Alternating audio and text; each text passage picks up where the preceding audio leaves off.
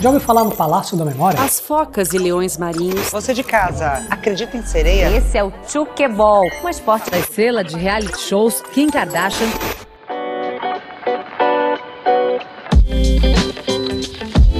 Você está ouvindo Um Tanto Sobre, o podcast sobre coisas aleatórias para pessoas curiosas.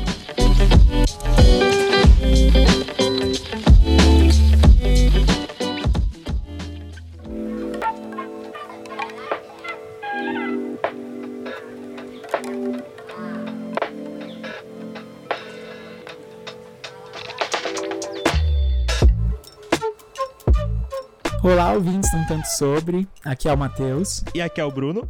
E aqui no Tanto Sobre você encontra as aleatoriedades mais bizarras possíveis. A nossa missão aqui no podcast é trazer para vocês, nossos ouvintes, sempre uma entrevista com pessoas que são especialistas em assuntos curiosos. E a ideia aqui é sempre trazer temas que diferem um do outro, assim. A gente já falou sobre a família Kardashian, sobre batalha de robôs, a história da cachaça no Brasil, espiritualidade Jedi, a cultura racional, enfim. É realmente uma roleta russa de temas variados. Bru, antes da gente começar, queria fazer uma reflexão com você. Pode falar, velho. Sabe quando a gente fecha o olho e imagina um francês, uma francesa, e aí já vem vários tópicos que eu nem vou falar aqui em voz alta, porque todo mundo tá pensando exatamente neles, os famosos estereótipos que a gente tanto fala por aí. Sei bem, você falou francês, eu já imaginei um, um cara com um bigodinho fininho, assim, uma boina, sabe? Uma camisa listrada, bem o estereótipo ali, o arquétipo que a gente tem. Fumando um cigarro, assim, falando bonito, né? Porque francês é uma língua bonita pra caralho. Comendo um croissant, assim, sabe? Do jeito mais generalizado possível. É, bem estereotipado mesmo. Mas assim, como que o pessoal lá de fora vê a gente? Como que o pessoal lá de fora vê o brasileiro? A gente também tem nosso estereótipo, né? Eu, eu imagino assim que hoje em dia eles devem pensar que é tipo um cara que joga futebol, que come feijoada. Ouve funk e samba, né? Exato, mora no Rio mora no Rio de Janeiro, que é a único, única cidade que existe no, no país Brasil. E mora na praia, né? Obviamente. Tipo assim, porque no Brasil só tem praia, tá ligado? Mora na praia, mora meio na malandro. praia, meio né? malandro, exato, assim, aquela coisa, pá, tá ligado? Abertão, super, super receptivo. Eu imagino essa figura, assim, né? Eu imagino que eles imaginam essa figura. E acho que é, é justamente isso. O mais legal, mais legal do que pensar no estereótipo é pensar em como ele é construído, né? Que é justamente o que a gente vai fazer aqui no nosso programa de hoje. A gente vai falar justamente sobre isso porque o assunto do nosso 13 terceiro episódio é o Zé Carioca, que é, na verdade, uma visão da Disney sobre o brasileiro, né? Um quadrinho, um desenho, um personagem brasileiro, mas feito pelos americanos. E o interessante é que a gente vai falar mais à frente no papo também, né? Mas eu acho da hora a gente começar lembrando disso é que o Zé Carioca, ele é um estereótipo, né? Ele foi construído com muitos, assim, uma mistura de muitos estereótipos que os gringos tinham sobre o brasileiro, só que acima disso também, ele foi um personagem que teve muito mais foco, pelo menos no começo, pro público americano também, né? Para falar sobre isso, a gente trouxe dois grandíssimos especialistas em Zé Carioca. Um deles é o Fernando Ventura, que é quadrinista, roteirista e ele trabalha diretamente com os quadrinhos do personagem, com os quadrinhos do Zé Carioca, além de ser um grande pesquisador da história do quadrinho no Brasil. A gente tá chique, hein?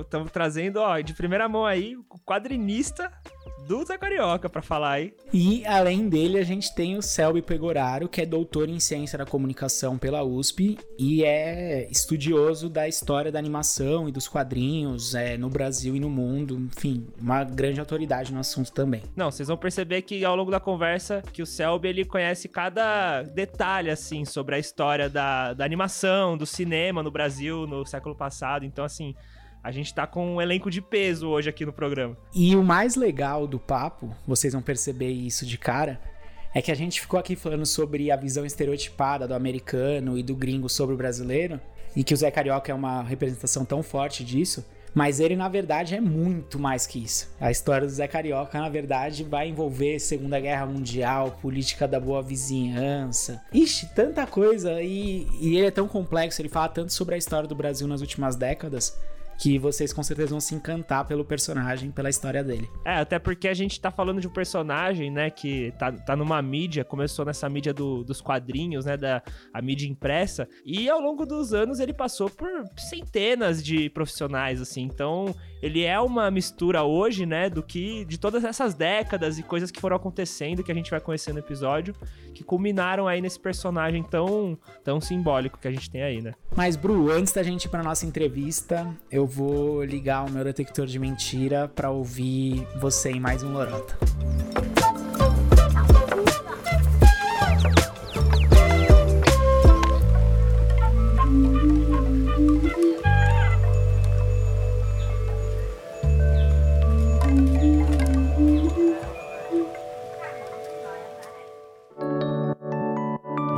Mentira. Lorota.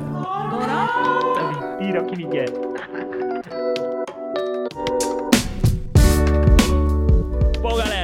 estamos começando mais uma edição do nosso joguinho predileto aqui do Tanto Sobre, o Lorota. Bru, vou te desafiar hoje a explicar as regras do Lorota em 30 segundos. Você acha que você consegue? 30 segundos é muito, eu- consigo te explicar em 20 segundos. É. Vai!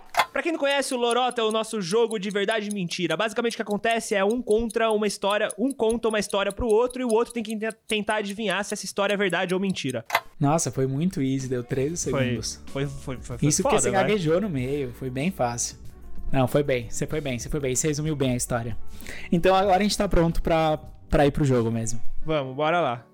Vou começar aqui. Matheus, a história que eu vou te contar hoje, ela é assim. Cara, é, é, é complicado, assim, velho. É uma história meio tensa, tá ligado? Você acha que você tá preparado mesmo, velho? Manda. Tem certeza, mano? Se você quiser, a gente grava outro dia, tá de noite já. Não, esse é o momento bom pra, pra essas histórias cabulosas. Vou até apagar a luz. Então eu vou te contar agora uma história, Matheus, do OVNI de Berkshire. Já gostei, já acho que é verdade, independente do que seja. Em 1969, em um condado de Massachusetts, nos Estados Unidos, chamado Berkshire, várias pessoas da cidade relataram contatos com, com objetos voadores não identificados, né? Eu acho que aqui a gente pode até ser um pouco menos demagogo e um pouco mais longe. Na verdade, tiveram contatos extraterrestres. É isso que aconteceu de, de verdade, pelo menos pela percepção das pessoas que estavam envolvidas nesse acontecido, né? tá bom, sonho da minha vida. É, então. É, ou não, né? Basicamente, o que aconteceu, né? De primeira mão, a gente olha essa história e pensa, pô, beleza, mais um caso da ufologia, é, que a gente sempre começa a olhar com o pé atrás, né? Esse tipo de relato e tudo mais, ainda mais se você for uma pessoa mais cética. Mas, Matheus, o que intriga nesse caso de Berkshire é que a gente teve aparições de objetos semelhantes para diversas pessoas da cidade que nem sequer se conheciam, sabe? E na verdade são de idades completamente distintas. A gente tem uma família inteira que observou é, e- esses encontros com, com naves e, enfim, entidades, né, extraterrestres, e que, na verdade, ficaram anos sem contar um pro outro com medo, assim, né, da, do filho descobrir que a mãe tinha visto aquilo também e vice-versa, ou achar que a pessoa tava louca. Então, assim, Que bizarro. é, é uma coisa assim, Má, foi, foi realmente é, algo extraordinário que aconteceu. O que eu posso te dizer é que tem dezenas de relatos, né, de aparições assim, que vão desde objetos que aparecem, é, a pessoa tá de carro com a família e o objeto aparece, uma luz desce e aí todo mundo fica desacordado e de repente acorda é, em um outro lugar, que tipo, não é no lugar onde eles estavam com o carro, é tipo na frente da casa deles. Só que aí a mãe que tava dirigindo tá no banco do passageiro, e quem tá dirigindo é a avó, só que a avó não tem carta de habilitação, ela não dirige. Os aliens esqueceram desse detalhe na hora de devolver. Como assim? Falha na Matrix. Tanto que a moça, que é a filha, né, ela fala que esse foi o jeito que ela percebeu que realmente foi uma parada de fora, porque ela sentiu que tava sendo montado aquela cena pra, pra ela acreditar que tava tudo bem. E essa mesma menina, né, ela relata que ela foi pra um lugar, que ela viu é, seres mexendo nela, que ela viu uma sala, é, eu acho que eles estavam tirando amostras dela, alguma coisa assim de sangue, não sei. Uma sala com muitas crianças também. E nessa sala, ela, enfim, viu meninos da, da idade dela, meninas da idade dela. E, coincidentemente, um outro cara da cidade, da mesma época, que também não conhecia essa mulher e tinha uma idade parecida, teve um encontro parecido. Ele tava na casa dele, aí ele saiu pra rua, a- o objeto da mesma descrição apareceu, a família dele inteira viu, ele ficou paralisado, todo mundo ficou desacordado e ele relata tá no mesmo ambiente que a menina, né? Além disso, Ma, a gente tem histórias de tipo é, pai, pai e mãe que viram juntos, a gente tem histórias de filho que viu, e aí ele, o cara ficou falando disso a vida inteira e todo mundo zoava ele. E, ah, cara, é assim, foi uma, uma- um, um ano, né, 1969, que aconteceu tanto esse tipo de relato nessa cidade que a polícia da época nem registrava esses relatos. Porque achava que era algum tipo de boato que tava acontecendo por ali. Só que foi uma coisa séria. Foi uma coisa séria. Se, se você vê relatos de policiais da época, do delegado da época, galera que trabalhava no departamento policial, eles realmente admitem que isso foi uma coisa que aconteceu muito e que na época eles realmente não viam muito porquê de relatar isso e hoje eles entendem a relevância. O caso de Berkshire foi só descoberto há pouco tempo, assim, porque até então era tudo muito visto como um boato, né? Mas quando a gente começou a analisar é, esse número de pessoas que realmente não tem como se conhecerem. A gente tá falando de uma pessoa que na época tinha 30 anos e a outra que tinha 12. Enfim, é, é realmente bem variado. Começa a colocar realmente na nossa cabeça a dúvida, né? Se de fato não aconteceu uma parada extraterrestre ali, alienígena, no condado de Massachusetts, em Berkshire. E se os OVNIs, sei lá, né? A galera às vezes fica muito se perguntando que, pô, os caras não vão colar em, em cidadezinha pequena pra assustar fazendeiro, mas talvez é justamente lá que eles vão, justamente porque a gente não vai, não vai né, dar crédito, né? E, e seja mais fácil ali para as análises deles, afinal. Os OVNIs não querem ser percebidos, né? Os Sim. nossos queridos aí extraterrestres. Nem um pouco. Nem, um pouco, né? Mas, Má, levando tudo isso em consideração, você acha que a história dos contatos extraterrestres coletivos que aconteceram nessa cidadezinha do Massachusetts, nos Estados Unidos, são lorota ou a mais pura verdade? Bru, história extraterrestre é o meu fraco. Eu sou fissurado nessas histórias, então eu tendo sempre a acreditar que é verdade. Porque eu acho que o que vaza é, verdade, é o pouco da verdade que tá sendo escondida aí de alguma forma. Então eu vou dizer que é verdade a história de hoje, Bru. É, então. Você fez bem em seguir seus instintos, porque essa história é, é verdade. Assim, ela é verdade, você ganhou esse, o, o game de hoje. Ainda bem que vivemos num mundo que isso é verdade. Mas é aquela coisa, né? Aquela coisa. É verdade que aconteceu toda essa história. Se o que visitou, se o que eles viram era alien ou não, a gente não sabe. Mas realmente teve esse ocorrido, né? Eu até tirei essa história de uma série do Netflix, na verdade. Acho que chama é, Mistério Sem Solução, alguma coisa assim. E, cara, assim, é, é muito louco, porque você vê a entrevista com a galera que que tava nesse, nessa cidade e, e, pô, você acredita, tá ligado? Você, tipo assim, você vê os caras que. Umas tia, umas véia falando umas veiaca, tá ligado? Tipo assim. Então, mano, dependente da sua crença, é muito interessante, porque. Pode, pode ser que você assista e fale, puta, isso aí é uma histeria coletiva, tá ligado? Sei lá, um fenômeno psicológico, mas. Mano, é bizarro, velho. Tipo assim, é, é do jeitinho que eu te contei, tá ligado? A galera tava lá e, mano, começou a ver uns bagulho. Enfim, tem muito mais detalhe, tá ligado? Tipo, um outro viu um ser, então. Foi uma loucura, mano. Que demais, que demais. Agora que eu te peguei, Bru, vamos pra nossa entrevista com o Fernando e com o Selby pra entender um tanto sobre o mundo de Zé Carioca, as origens desse personagem tão icônico. Mano, em off, eu já eu conhecia a história mais ou menos, mano. Filho da puta do caralho. Eu vi na série, acho.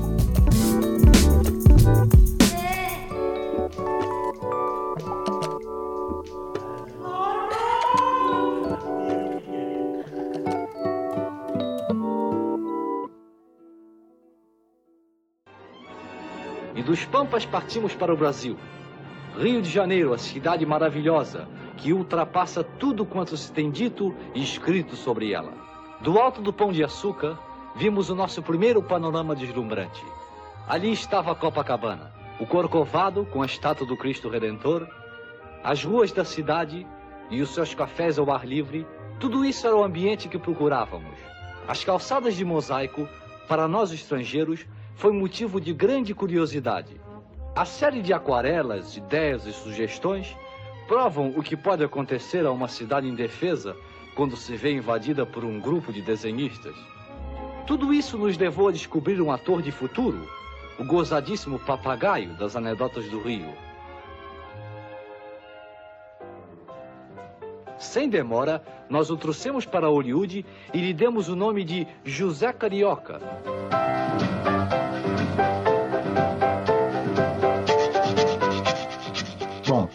Contexto do Zé Carioca tem total relação com a Segunda Guerra Mundial, né, que estava acontecendo no mundo naquele momento. Os Estados Unidos estavam muito preocupados com a influência que a Alemanha tinha na América Latina. Então, o Office, né, uma agência governamental dos Estados Unidos, o Office of the Coordinator of Inter-American Affairs, eles começaram a criar programas para fazer um intercâmbio né, entre, entre principais líderes dos setores lá de, de artes, de cultura, da economia dos Estados Unidos para estreitar as relações aqui com os brasileiros, com os argentinos, com os latino-americanos em geral. É, o Walt Disney ele foi acionado, ele foi convidado para participar, mas no primeiro momento ele não se interessou. Ele queria fazer os filmes dele, né? Ele estava na época da, da era de ouro da animação, ali naquela época ele estava fazendo 1937 Branca de Neve, 1940 estava fazendo Pinóquio, Fantasia, enfim.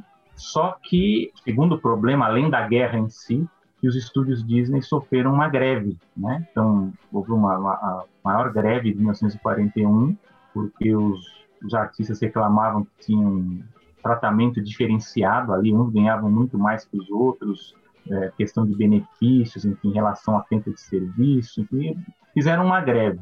E isso criou grandes atritos lá dentro do estúdio, né? Tanto é que, como eu sempre falo aos colegas, né? O Disney é acusado de muita coisa, né?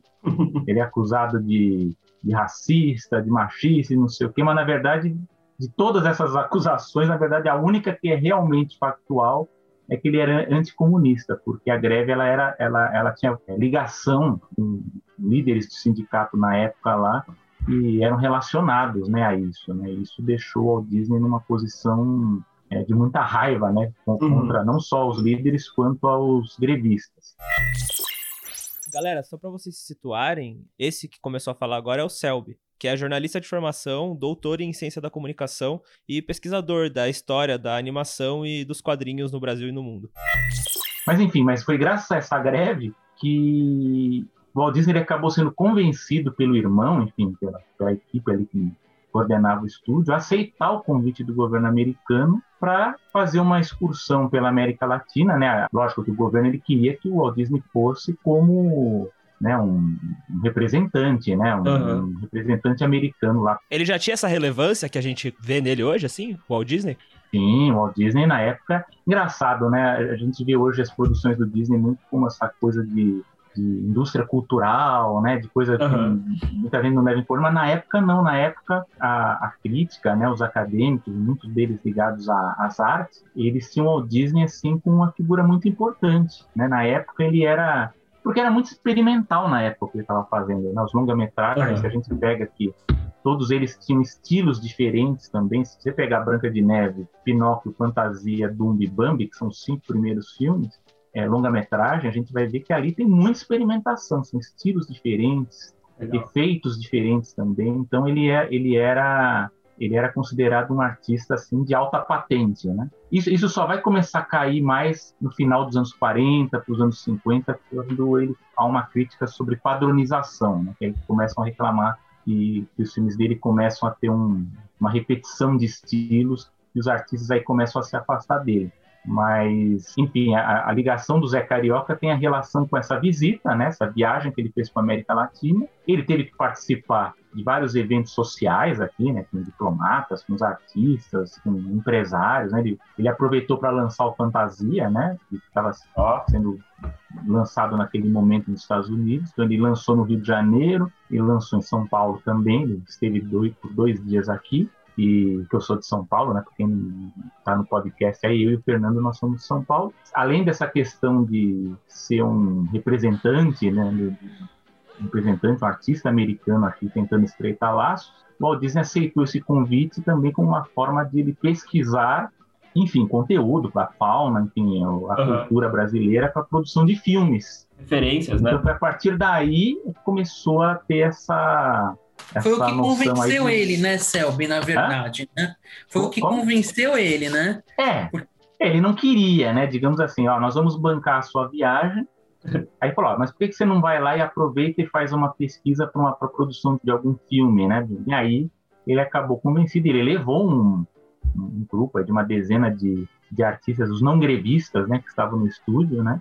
Mas grandes artistas como o animador Frank Thomas, a Mary Blair, que era segundo dizem, era a artista favorita dele ali, famosa pelas cores, né? Veio o Charles Wolcott, que era especialista na área parte musical, né? Ele gravou muitas coisas de música aqui do Brasil. O Vila Lobos também, eles tiveram encontro oh, com o Vila legal. Lobos, que massa. no Rio de Janeiro. Eles fizeram uma grande pesquisa musical também, tanto é que isso, a gente assiste o, o Alô Amigos e Você Já Foi à Bahia, a gente vai ver que tem muita música, não só do Brasil, mas dos países visitados, são frutos dessa viagem de pesquisa, né? Então tem toda a relação tem a ver com essa, com essa viagem dentro do contexto da guerra, né? Só lembrando que os Estados Unidos ainda não estavam não estavam ainda como atores dentro da guerra, né? Sim. O ataque de Pearl Harbor é, aconteceria em dezembro de 1941 e essa viagem aconteceu em agosto, né?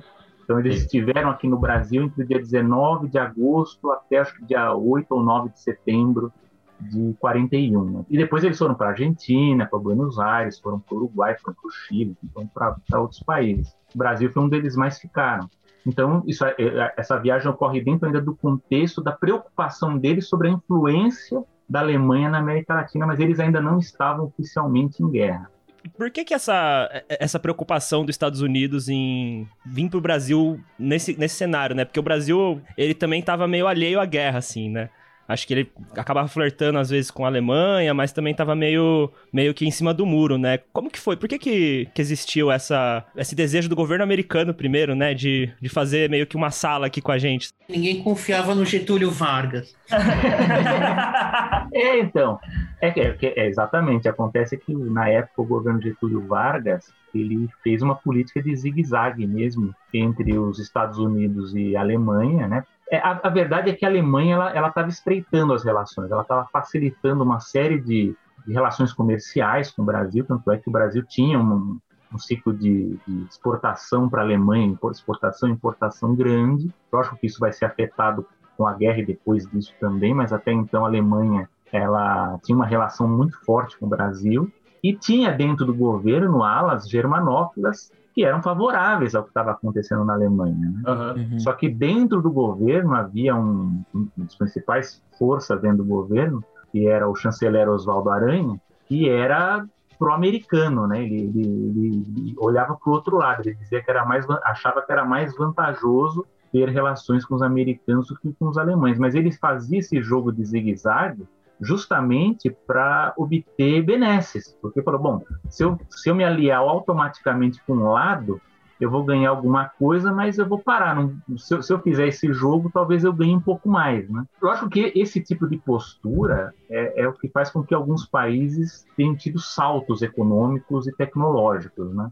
A gente pega, por exemplo, a Índia, por exemplo, que hoje é uma, uma potência nuclear, ela tem muito a ver com esse tipo de postura. Então, ela tem uma postura meio indecisa justamente para obter benesses de, de, das grandes potências, né? Historicamente faz mais sentido, né? Ficar em cima do muro assim. Então, justamente, a Índia ganhou muito com isso. O Brasil, então, por algum tempo ele fez esse jogo, até que ele começou a ganhar algumas coisas que, que eles achavam que eram positivas vindo dos americanos, né? Que foi a questão da, da, do investimento numa usina, né, aqui de siderúrgica que o Brasil ainda não tinha, sobre investimentos militares que precisava modernizar a estrutura militar brasileira, é, questões de, de, de, novas tecnologias, enfim, todo, todo esse tipo de coisa, o governo Getúlio Vargas acabou barganhando, fazendo a política de zigue-zague. Aí, lógico, o governo americano ficou atento a isso, falou, vamos, pera um pouco, vamos, vamos nos aproximar deles, senão daqui a pouco os alemães vão lá e tomam de vez.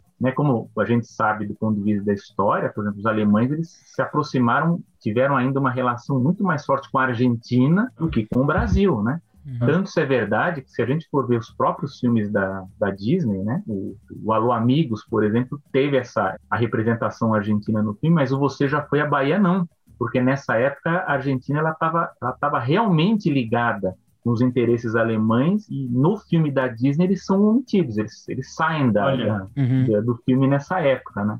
Então por isso que há realmente essa, esse interesse americano aqui para estreitar laços com medo dessa influência, mas eles tiveram que dar alguma coisa para o Getúlio Vargas, é, enfim, acenar, né? E todos esses não são bem favores, né? Essas benesses dos americanos para o Brasil faziam parte da política da boa vizinhança? Isso já era política da boa vizinhança em execução? Exatamente, isso fazia parte da política de boa vizinhança, que não ocorreu apenas com o Brasil, né? Isso foi aplicado com os outros países, os países vizinhos, a Argentina, Uruguai, o Chile, a Bolívia, o México. Inclusive, pouca gente sabe, mas havia a ideia da Disney fazer um terceiro filme, né, além do Alô, Alô Amigos, você já foi à Bahia, que era um filme que teria representação de Cuba, né? A Disney enviou Olha. uma delegação, inclusive com o Fred Moore, né, que era um dos grandes animadores, né, responsável inclusive pelo design novo da época dos anos 40 do, do Mickey, né? E eles levaram uma delegação para Cuba, fizeram os estudos lá, inclusive criaram até um personagem. Se vocês procurarem na internet, tem até o design desse, desse pássaro, né? Caramba! Só que esse filme, na época, ele, ele acabou sendo descartado porque quando chegou o momento da produção, a guerra já tinha acabado. Então não havia mais sentido em você continuar investindo nesse pack de filmes, né? Que são filmes com segmentos, né? Que são curtas-metragem entrelaçados fazendo um longa-metragem, né? Mas haveria esse terceiro filme com a representação de Cuba também no meio, né? Na Sim. década de 40. A política de boa vizinhança, ela durou esse, durante esse tempo, né, da Segunda Guerra e pegou a América Latina inteira.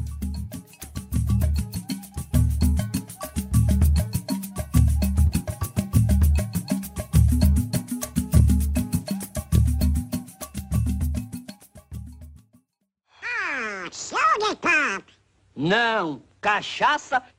Que tal uma cachaçinha agora, hein? Saúde!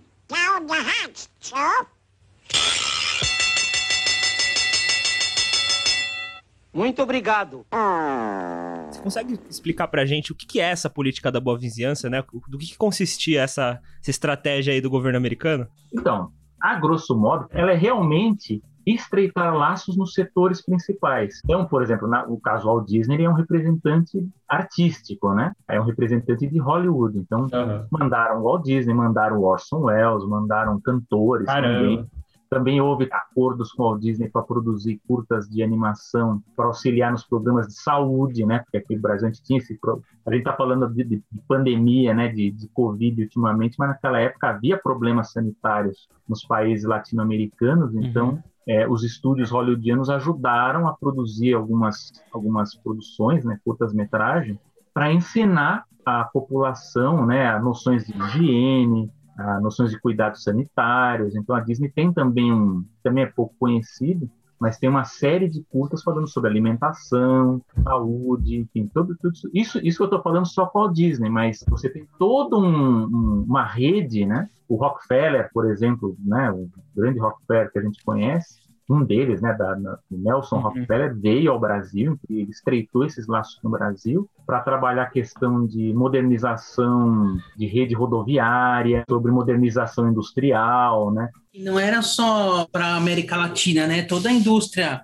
cinematográfica americana estava voltada para a guerra, né? É, não só isso. Então, eles faziam a produção para a América Latina, mas também havia produção para os países aliados e para o público interno americano. Então você também havia curtas-metragens e filmes, enfim, produções não só da Disney, dos outros estúdios, em que falavam para as pessoas pouparem dinheiro, ou para comprarem aqueles bônus de guerra, né, para ajudar no esforço de guerra, ou para economizar certos itens que eram considerados fundamentais, que, né, que não, não poderia haver desperdício, né? Então isso aí foi um grande esforço não só para a América Latina, mas também interno, né? Para o público americano, para eles se convencerem da importância da guerra, do porquê que eles estavam lutando contra o eixo, né? Era a Alemanha, a Itália o Japão, né? E então essa política ela não era também só voltada para nós, ela era uma coisa que também era para os europeus, também muita coisa foi para lá e também para convencimento do público americano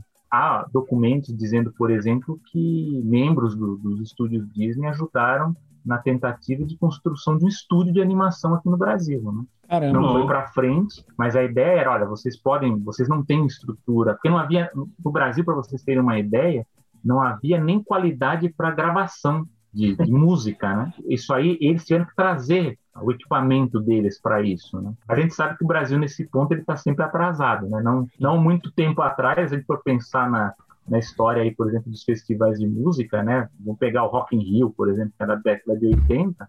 Naquela época ainda não havia equipamento musical de primeira linha no Brasil, né? Os brasileiros só foram descobrir os equipamentos que os caras usavam quando eles vieram para cá e trouxeram, né? Então você imagina isso na década de 40, como que era para gravar essas coisas. O diretor musical da Disney, que queria levar essas músicas para os Estados Unidos, ele fala que a primeira gravação não deu certo por causa disso, porque o estúdio não tinha equipamento com qualidade decente para fazer a gravação. Né? Havia muito esse esforço de como que a gente pode fazer também para ajudar certos setores que poderiam contribuir com o desenvolvimento do Brasil, né? Uhum. Mas isso dentro da esfera de interesse da política de boa vizinhança. Antes da gente seguir a conversa, só uma pergunta, talvez um pouco provocativa. Dentro desse contexto todo da política da boa vizinhança e da importância da Segunda Guerra Mundial, enfim, para tudo isso, vocês diriam que o Zé Carioca talvez nunca fosse criado se isso fosse acontecer 10 anos depois, num contexto sem guerra? Eu vou, eu vou responder, depois eu vou passar para o Fernando, que eu quero ver o que ele vai responder. A gente tem o, um amigo que é editor da, da editora Culturama, o Paulo Mafia, que diz que se não tivéssemos o, o Zé Carioca, provavelmente teríamos o Porquinho Hans, né? Porque se os americanos não tivessem feito essa política, muito provavelmente os alemães teriam tido uma influência maior, como Entendi. tiveram na Argentina, né? Agora, eu não sei, lógico, a gente está fazendo aqui uma, uma brincadeira mais extrema, mas é lógico que, que o Zé Carioca ele tem um, a, a, criação dele tem total relação com, com a viagem. Né? Isso aí, para mim, parece claro. Eu acho que a gente não teria uma série de personagens. Aliás, eu diria mais, eu acho que a gente não teria uma série de inovações estéticas no, no Estúdio Disney se não fosse a viagem. Uhum. Porque, por exemplo, a Mary Blair, que trabalhava muito essa parte de desenvolvimento de, de arte, de cenários, ela descobriu o uso das cores quando ela veio para o Brasil, né? Então, ah, isso é. acabou influindo os filmes dos anos final dos anos 40 e dos anos 50. Alice no, no País das Maravilhas, Peter Pan dando Vagabundo, tem cores muito mais vivas, é forte influência da Mary Blair que ela teve na viagem aqui para o Brasil. Nesse ponto, a viagem ela teve uma, uma influência muito grande também no desenvolvimento das produções da Disney. Mas o Zé Carioca, eu entendo que ele está totalmente relacionado com a viagem. Agora eu quero ver o que o Fernando fala. Eu acho também que, que não, não teria acontecido. O estúdio mesmo teria sido totalmente diferente, se é que ele teria ido para frente, né? Mas eu acho que o ponto mais importante é, é a recepção que o personagem teve no, no Brasil, né? Uhum. Porque o, os brasileiros gostaram muito do, do personagem. Tanto que quando vai avançando, que chega já nos anos 50, quando o Vitor Tive tá, é, funda a editora Abril, aqui no Brasil, é, ele coloca o, o, Zé Carioca junto com o Pato Donald na capa do Pato Donald número 1. Um. E a gente está falando que de uns seis anos depois do primeiro filme, seis, sete anos. Galera, esse aqui que está falando agora é o Fernando Ventura que é quadrinista, colorista, designer gráfico e atual integrante da equipe que faz o Zé Carioca no Brasil hoje para Disney. O impacto do personagem foi grande aqui no Brasil. As tiras de jornal, né, as páginas dominicais que eles publicaram nos Estados Unidos, o Zé Carioca, eram publicadas aqui no Brasil no Globo Juvenil, se eu não me engano, a partir de 1943. Então, uh, o personagem não ficou só nos filmes, né? No Amigos e no Você Já Foi à Bahia. Ele teve uma presença também em outras mídias, né? Que durou até o início da Abril, nos anos 50, né? Interessante um negócio que você está falando sobre o, o impacto, né, na, na, na, popularidade dele no Brasil, que também tem um pouco a ver, que aí, aí eu acho que aí você vai poder falar melhor já enquanto né, o Zé Carioca já nas outras mídias, que é a própria criação do Zé Carioca, porque muita gente pergunta, né, qual seria a inspiração direta do Zé Carioca, né? Que é uma pergunta meio polêmica, né? Porque a pessoa fala, ah, o Zé Carioca foi inspirado na figura X, ah, foi no, no, no agente da companhia aérea americana que trouxe o Brasil, foi no José Guaraná, lá que, que era um personagem folclórico ou foi nas pessoas que eles conheceram no hotel. Enfim, tem várias, tem várias teses aí para explicar a, a influência. O que eu posso dizer, eu acho que até intuir de tudo que eu pesquisei sobre isso, que até o Fernando sabe, eu tenho centenas de páginas aí de, pra, de um livro sobre, sobre a viagem, também sobre a criação do Zé Carioca, é que eu acho que o Zé Carioca ele é uma mistura do que os artistas da Disney perceberam sobre o Brasil. Uhum. Né? Então, eles tiveram acesso, por exemplo, às piadas de papagaio, eles tiveram acesso ao que é o malandro carioca, eles visitaram a favela, eles foram lá visitar a escola de samba da Portela e viram o samba. Então, eles tiveram acesso a uma série de elementos culturais do Brasil que se misturaram, que se condensaram na forma daquele personagem. E não só daqui. Tem até um, um uma história muito legal do Bill Tytla, que é um dos grandes mestres da animação da Disney daquela, daquela época. É o cara que animou o, aquele demônio Chernabog, do final do Fantasia, né? Ele animou, né, cenas do Zé Carioca. Ele fala que, por exemplo, ele, ele se inspirou para fazer a cena do Zé Carioca abraçando. Ele não veio ao Brasil, hein? O Bill Tytla não veio ao Brasil, mas ele se inspirou na cena do Zé Carioca abraçando o dono daquela forma de abraçar, de agarrar. Ele nunca veio ao Brasil, mas da onde que ele tirou aquilo? Porque ele, da janela do, do, da sala dele no estúdio, do lado de fora, ele viu é, dois brasileiros se encontrando, porque haviam brasileiros uhum. trabalhando. No... Provavelmente eles não se viam há um bom tempo. E um gritou para o outro e foi lá e abraçou e deu tapa nas costas. Aí ele falou: Nossa, mas os brasileiros se cumprimentam assim, né? Tão efusivos, né? Tão alegres uhum. e tal. E isso foi é, tudo condensado no personagem. Então, o Zé Carioca, ele tem toda essa coisa de misturar até eu sei que há essa crítica, ah, porque ele é um estereótipo daquele momento, estereótipo, uhum. mas ele condensa muitos ele tanto é que a voz do Zé Carioca não é de um carioca. É, é verdade. um paulista de Jundiaí. É, é, o, é, do Zé, é o José Oliveira, né? E tem uma outra questão aí que o, que o Selby comentou, que, que o papagaio também é o, o animal mesmo, uhum. né? Ele era a mascote nacional naquela época, né? Ah. Mais do que cachorro, mais do que gato, mais do que do que outros passarinhos, as pessoas era comum, né? Você ir na rua e ver é, pessoas andando papagaio no ombro, Caramba! compras com, com o bicho. Isso era muito representado nas artes, né? Tanto é que quando ele teve um, o Walt Disney teve com a equipe dele um almoço com vários artistas aqui, ilustradores, é, caricaturistas, e, e, a maioria das artes ali que ele via mostravam bichos, né? Uhum, mostravam uhum. pássaros. Tanto é que é daí que vem a história do J. Carlos, né? Que ele teria visto uhum. o desenho do papagaio do J. Carlos, que ele teria, enfim, a história diz que ele teria convidado o J. Carlos para trabalhar no estúdio, e depois ele acabou não aceitando, teria enviado um desenho, mostrar que é um desenho de um papagaio. O próprio Ari, Ari Barroso foi convidado a trabalhar no Também, estúdio. mas o papagaio ele estava ele tava muito dentro desse imaginário mesmo. Uhum.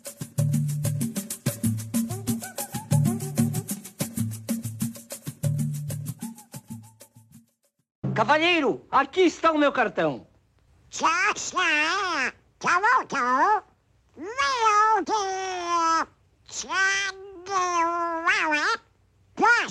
Não, senhor. José Carioca, Rio de Janeiro, Brasil. Tem um dos seus? Tem um dos seus?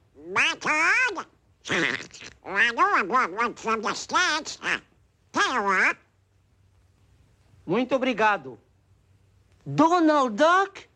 O pato Donald? O pato Donald? Ora, venha de lá um abraço, um mesmo daqueles, um quebra-costelas, um bem carioca, bem amigo. Seja bem-vindo, meu caro, o pato Donald. Veja você. Vamos sair por aí, vai conhecer o Rio, vamos a todos os lugares. Vamos a Tijuca, Copacabana, Furnas, Urca, Salgueiro, Laranjeiras, Botafogo, Andaraí, Meier, Jardim Botânico, Quinta, Campo de Santana, Cinelândia, Praça 11, São Cristóvão, Niterói, Paquetá, Avenida Atlântica, Leme, Leblon, Gávea, Pão de Açúcar e ao Corcovado. As you Americans say, huh? let's go see the town. Okay, so where do we go? Donald, I will show you the land of the samba. Samba? What samba? Ah, de samba.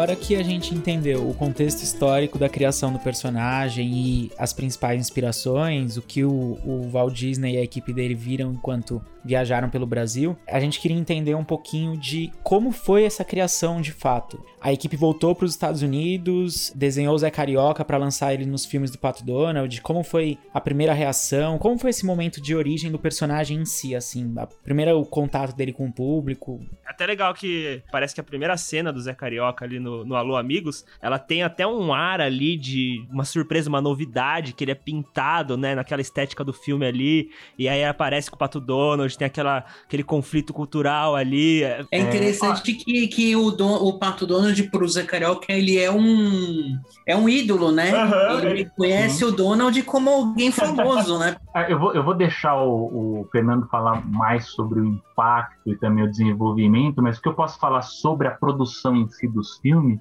eu acho que é uma coisa muito interessante que eu peguei até de documentos em 2019, eu tive a chance de ir lá na biblioteca de, da Universidade de Nova York, no acervo do John Kennemaker, que é um historiador, um animador, que tem um acervo muito bom. E lá ele tinha vários documentos com as transcrições das reuniões de desenvolvimento desses filmes, né? Do Alô Amigos, do Você Já Foi à Bahia, e de outros filmes também.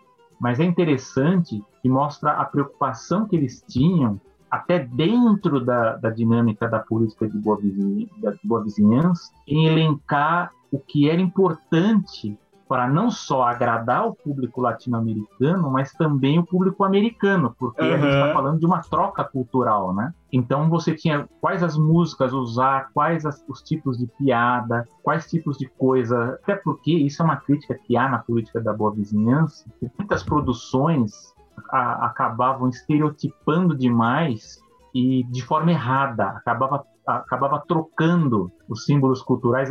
Isso, isso aconteceu muito com os filmes live action, né, da Fox, da Warner. De repente é um filme sobre a Argentina e a música era uma rumba lá de Cuba, né, uma coisa totalmente diferente, então não casava. Então você vê nessas transcrições uma preocupação grande sobre o que usar, como usar e qual seria a recepção. Vou dar um exemplo por exemplo, aquela música Carinhoso, né? Que o Walt Disney ele gostou muito dessa música.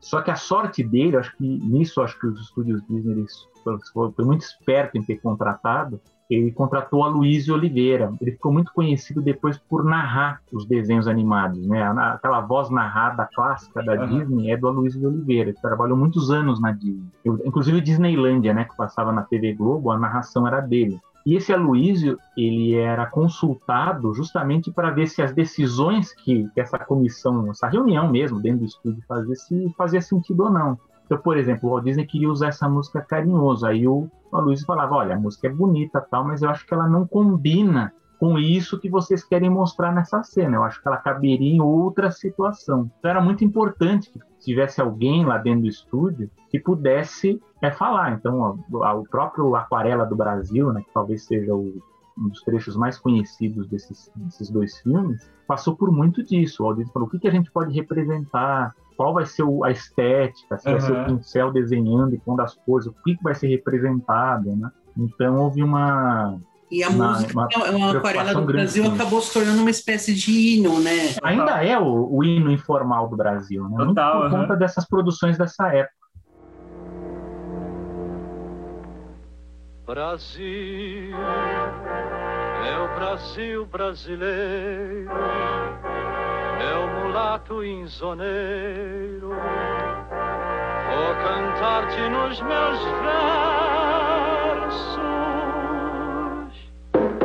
Brasil, samba que dá bambuleio que faz ginga. O Brasil. De, de certa forma, assim, apesar do brasileiro ter gostado bastante, para quem que era o Zé Carioca? Tipo, ele era pro, pros americanos mesmo conhecerem a gente, porque parece muito que é realmente uma vitrine, assim, de um pouco do Brasil pro gringo, só que que de tabela acabou que por talvez acidente, não sei, é reverberando muito mais aqui no Brasil. É mais ou menos isso, assim, eu tô... Eu acho que não, eu acho que é. são as duas coisas. Eu acho que o que explica melhor essa questão é o Condorito, que é um personagem chileno, porque no, no filme, no Alô Amigos, tem o aviãozinho Pedro, que é que ele é para representar o Chile. E na época eles torceram o nariz, porque eles acharam, ah, mas um aviãozinho não é tão legal quanto o Zé Carioca foi pro Brasil. É, o desenhista local lá, o que criou o Condorito, foi a partir daí. Ele mo... Não, então eu vou criar um, um personagem como foi o Zé Carioca pro Brasil, só que pro Chile, né? Então é, é meio assim, é, é, eu acho que o impacto foi,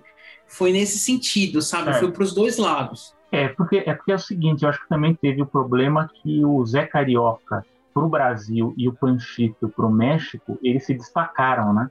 Quanto que os personagens criados para representar os demais países, eles ficaram um tanto em segundo plano, né? Então, houve, acho que também, isso que o Fernando falou, né? Um certo ressentimento, né? O que que Uruguai, o Chile mesmo, né? E depois Cuba. Cuba teria, né? Como eu disse, um personagem. Os países ficaram um pouco ressentidos. Mas é isso que você falou. Pelas reuniões, as, transcrições, você vê uma preocupação. Primeiro, lógico, o, o, faturamento dos estúdios Disney, o, ele é maior nos Estados Unidos, Aham, né? Então há uma preocupação que o atrativo seja maior para o público interno dele, Claro, né? Então, claro. primeiro lá, o segundo mercado sempre foi a Europa, né? Então também tinha essa preocupação para a Europa e depois é que vinha a América Latina. Então o filme ele é pensado justamente para que o público americano tenha contato com os latino-americanos. Então isso ocorre não só com a Disney, mas os demais estúdios e, e por isso que os países ficavam cutucando lá, porque muitas vezes a representação era errada, né? Mas também havia uma preocupação com a não ofensa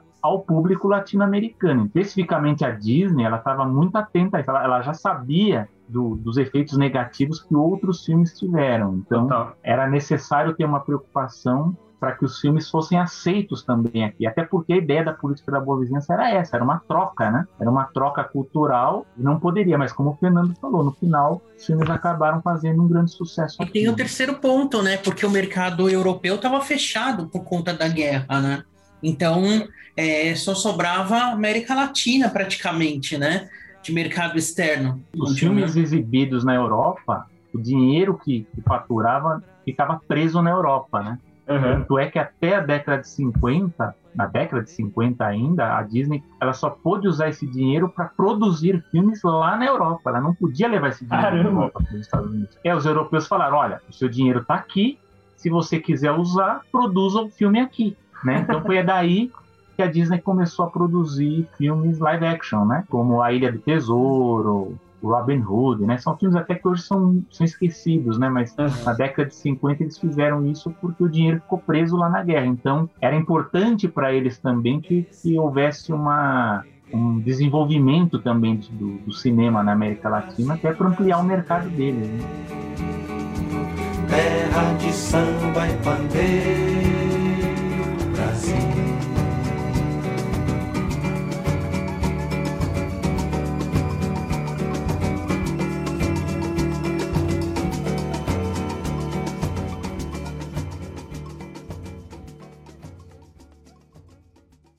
Mas como é, Donald? Você já foi à Bahia? Já foi. Não? Oh, você não sabe o que perdeu. Ah, Bahia. Como eu me lembro da Bahia. Que saudades daquela música. A nossa música. A música da Bahia.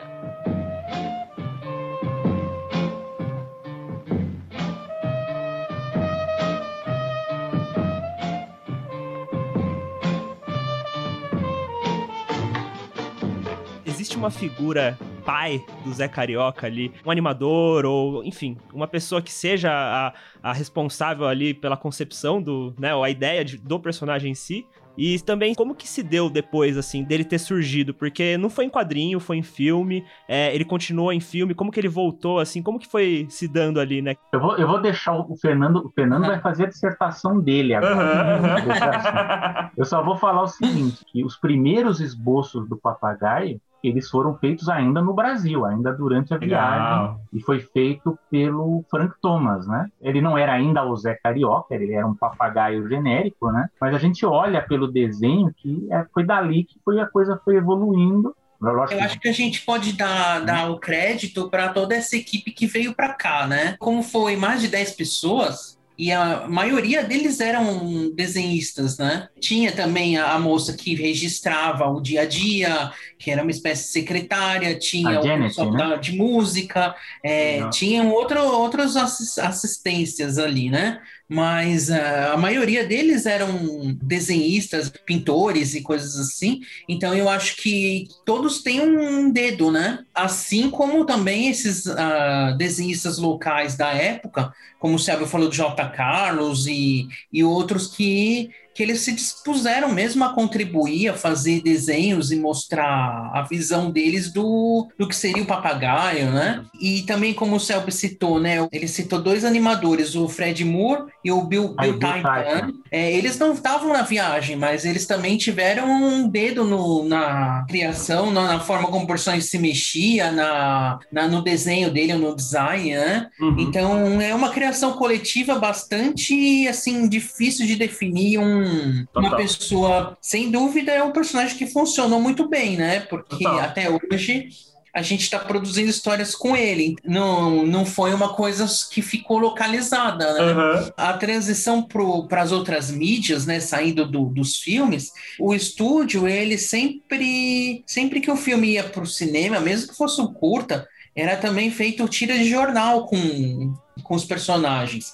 É, geralmente era uma adaptação já do roteiro do, do desenho, tanto que a adaptação da Branca de Neve tem cenas que, que acabaram não sendo incluídas no filme. Tem algumas cenas com o príncipe que tinham sido planejadas, mas não, não foram animadas. Mas elas aparecem na, na página dominical. E o Zé Carioca, ele foi, eu acho que uns dois ou três anos que durou a tira dele. Não era uma adaptação direta do filme, aí já era o personagem o malandro, né? Então era mostrando ele tentando conquistar a Rosinha, que ela era a mulher rica, né? A filha do Rocha Vaz, e ele é, sempre se contando mentiras para enganar as pessoas em volta, né? E essas tiras elas foram feitas por americanos. O principal desenhista era o Paul Murray, que mais para frente ele desenharia as histórias do, do Mickey de mistério com Mancha Negra, Caramba. histórias desse tipo, né? Isso foi três anos depois? Três anos depois do, do Alô Amigos ou três anos depois do, do Você Já Foi Pra Bahia? Não, foi antes até. Praticamente as pessoas conheceram o personagem pelo jornal. E acontecia com todos os filmes.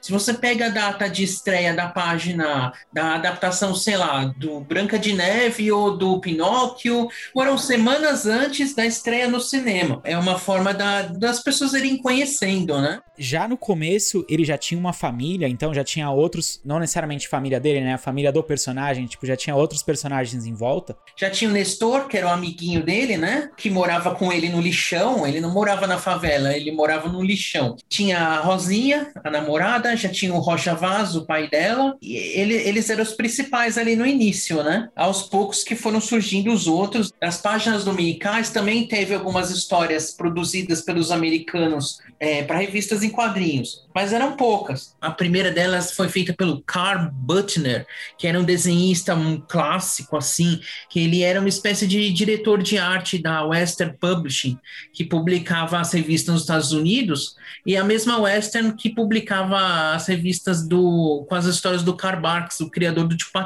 né? Então a primeira história em quadrinhos da Dell, Dell e Western, né, eram juntas as empresas.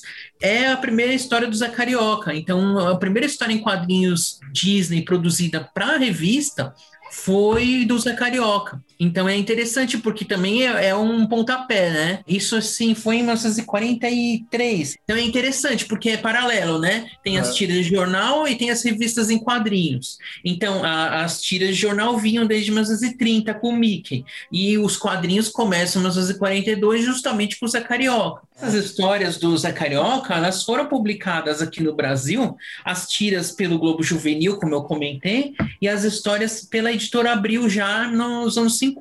Um dos irmãos Tivita, ele tinha trabalhado na Mondadori, uma editora italiana, que também tinha licença Disney, e ele veio para o Brasil já meio que fugindo, ele veio para foi para a Argentina, na verdade, meio que já fugindo da guerra, que a família era judia, né? É e ele fundou, ele fundou a, a editorial Abril lá na Argentina nos anos 40. Já existia a editora Abril aqui no Brasil em 1947. E ela publicava versões traduzidas dos livrinhos e coisas assim que a, a matriz argentina também publicava, né? E essas traduções, elas eram muito criticadas, que o pessoal falava que era, era invasão da Argentina no Brasil, tinha os problemas. E ele convidou o irmão dele a assumir essa filial aqui no Brasil. E aí o Vitor acabou lançando a Abril e realmente foi ideia dele de, de colocar o Zé Carioca na capa do Pato Donald número 1. Quem fez o desenho foi um argentino, o Luiz Destué, que já estava desenhando algumas histórias lá na Argentina. E esse desenhista, ele foi convidado depois de uns dois anos para vir para o Brasil para ensinar a arte do desenho Disney, né? Os desenhistas locais. E é interessante porque ele tinha um traço muito despojado, assim.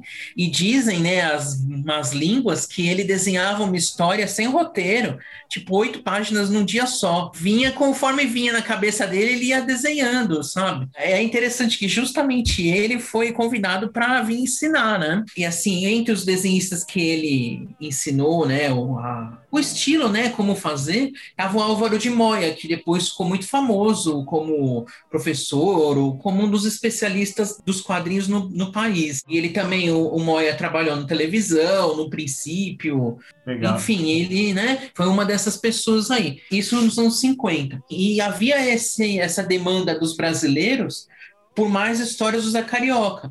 É, tem algumas é, sessões de cartas da, do Pato Donald dos anos 50, que quem respondia era o Alberto Maduar. E era interessante porque tinha vários leitores pedindo mais Zé Carioca, mais Zé Carioca. E aí eles mentiam, falavam, ah, ele tá dando um tempo, ele, ele tá de férias, né? Mas na verdade, porque não havia material mesmo, né? Uhum. Então, assim, começou um projeto interno para que se lançasse histórias do Zé Carioca produzidas no Brasil, né? E isso foi mais ou menos quando que ele começou a ter histórias produzidas aqui nacionalmente? O, a ideia deles produzirem durou os anos 50 inteiro, mas foi só no início dos anos 60 que aí culminou com a, re, a própria revista do Zé Carioca. Eles já lançaram a revista com as histórias inéditas. Ela abriu. Ela abriu. Era o Zé Carioca alternava a numeração com o Pato Donald. O Zé Carioca era o número ímpar e o Pato Donald era o número par.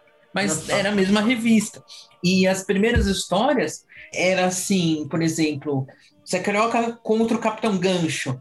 O Zé Carioca e o Mickey e o Pateta contra os cangaceiros. Era quase assim, é, não, não tinha muito conceito de Patópolis, era como se fosse tudo muito próximo, né? Tinha histórias do, do Donald, do Zé Carioca chateado, e aí ele caminhava até a oficina do professor Pardal, e aí eles inventavam alguma coisa. Então era, era meio que um núcleo Disneylândia. E assim, né, o desenhista principal da época era o Jorge Cato, que ele começou como letrista, e ele acabou sendo o primeiro brasileiro a desenhar a Disney, desenhar os quadrinhos, né? Que, como eu comentei, o Moya e outros tinham feito capas, ilustrações. E assim, nessa época, ainda no início dos anos 60, o, o Cato tinha como assistente o Valdir Igaiara de Souza, que o Igaiara vinha das revistas da editora Outubro, que eles faziam muitas revistas assim, faziam o Cacareco, por exemplo, que era um rinoceronte que teve a maior votação aqui no, em São Paulo, se eu não me engano, para vereador. E aí acabou virando personagem de quadrinhos, porque na época Caramba. você punha na cédula, né? Era um rinoceronte? Era. E ele acho que era do zoológico aqui de São Paulo. E aí o pessoal votou tudo nele, né? E ele acabou se tornando personagem de quadrinhos. E o Igaiara foi um dos desenhistas desse personagem, né? Então tinha uma equipe muito enxuta. E por ser uma equipe pequena, eles tiveram a ideia de fazer adaptar histórias estrangeiras do Pato Donald e do Mickey e trocar, literalmente trocar Aham. o Mickey e o Donald pelo Zé Carioca. Eles pegavam a cópia, ah, que era, eles chamavam de bromuro, que era uma cópia fotográfica do- da página em preto e branco, recortava literalmente o, o Mickey ou o Pato e desenhava o Zé Carioca no lugar, colava ali. Olha, meu. E assim, na época, os editores, né, Cláudio de Souza, o pessoal daquele período comenta que eles nunca receberam uma carta de alguém que percebeu. E aí que surgiu os sobrinhos, o Zico e o Zeca, porque para substituir o Guinho, Zezinho, Luizinho ou o Chiquinho e Francisquinho, eles começaram a desenhar o Zico e o Zeca no lugar. Mas e o terceiro, daí ficava espaço vazio ali, né? É, às vezes ficava um buraco, né? Eu fui aluno do Igaiara e ele me falou que ele não gostava de fazer esse trabalho, porque as cópias elas eram em tamanhos já do tamanho da revista. Então, eles tinham que desenhar muito pequenininho. E assim, é, é, aquele negócio, correção é sempre mais chato do que fazer do zero. E como que era esse cenário de quadrinhos na época? Tipo assim, como que estava estruturado? Tinham várias editoras já, Ebal, tinha outras editoras assim publicando, mas é, para Abril ainda era, era uma Abril assim, ainda não existia a revista Veja, não tinha várias coisas, né? Tinha muitas revistas de fotonovela, tinha estava começando a revista Intervalo de televisão que trazia né o, a programação da, das emissoras. Então ainda era uma coisa assim quase uma editora de nichos né? Não era uma editora tão grandiosa como se tornaria Abril na década de 70 para frente, né? E o Zé acompanhou essa guinada da Abril? Ele foi crescendo junto até em termos de popularidade? Esse senhor que eu citei, o Cláudio de Souza, ele foi a chave ali da, dessa questão da Abril. Ele tinha intenção que a Abril dos quadrinhos se tornasse uma editora independente da Abril ele fez uma política ali para que a Abril se tornasse o maior centro de produção de quadrinhos da Disney, porque assim, para ficar claro, né? A Disney, ela licencia os quadrinhos para as editoras e quem produz os quadrinhos são as editoras. A Disney tem uma produção interna ou tinha, né? Mas ela não era o suficiente para que as editoras tivessem material suficiente. Então, a Itália produziu quadrinhos Disney, produz até hoje, a Dinamarca, a França e a própria Abril. Então, assim, a ideia do Cláudio de Souza era, não, a gente vai se tornar a maior editora de Disney do mundo todo. E aí eles começaram a contratar outros desenhistas, outros roteiristas e aumentar a produção. Então já não se fazia mais só o Zé Carioca começou a fazer histórias do Pato Donald, do Tio Patinhas, da Maga Patológica, de ah. todos os personagens. E eles criaram uma espécie de escolinha Disney, né? Que era uma forma, assim, de contratar mesmo os estagiários, eles eram pagos, contratados na carteira, é, eram funcionários. Mas eles estavam ali para aprender a escrever, a desenhar, e aí, o que aconteceu com o Zé Carioca nesse período? Aí a gente já está entrando nos anos 70. Tinha um desenhista, chamava Renato Canini, que ele era gaúcho ele tinha vindo para São Paulo para trabalhar na imprensa metodista. E depois ele foi para Abril para trabalhar na revista Recreio, que na época era uma revista infantil de, com ilustrações, com atividades.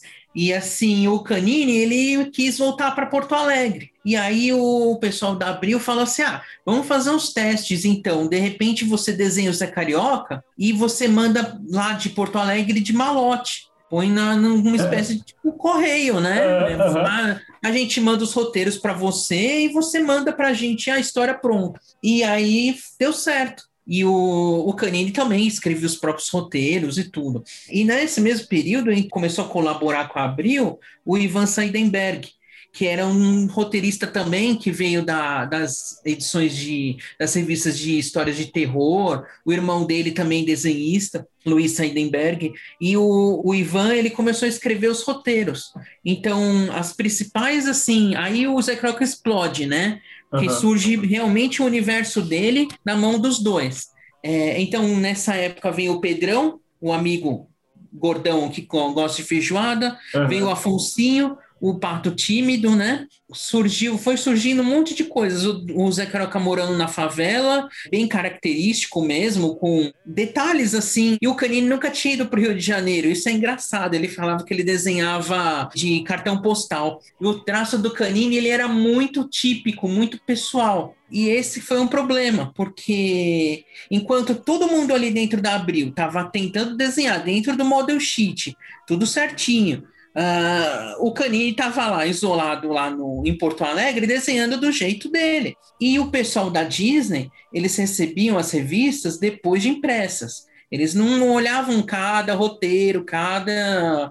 Ah, vamos aprovar o lápis. Não tinha isso. Eles recebiam já pronto.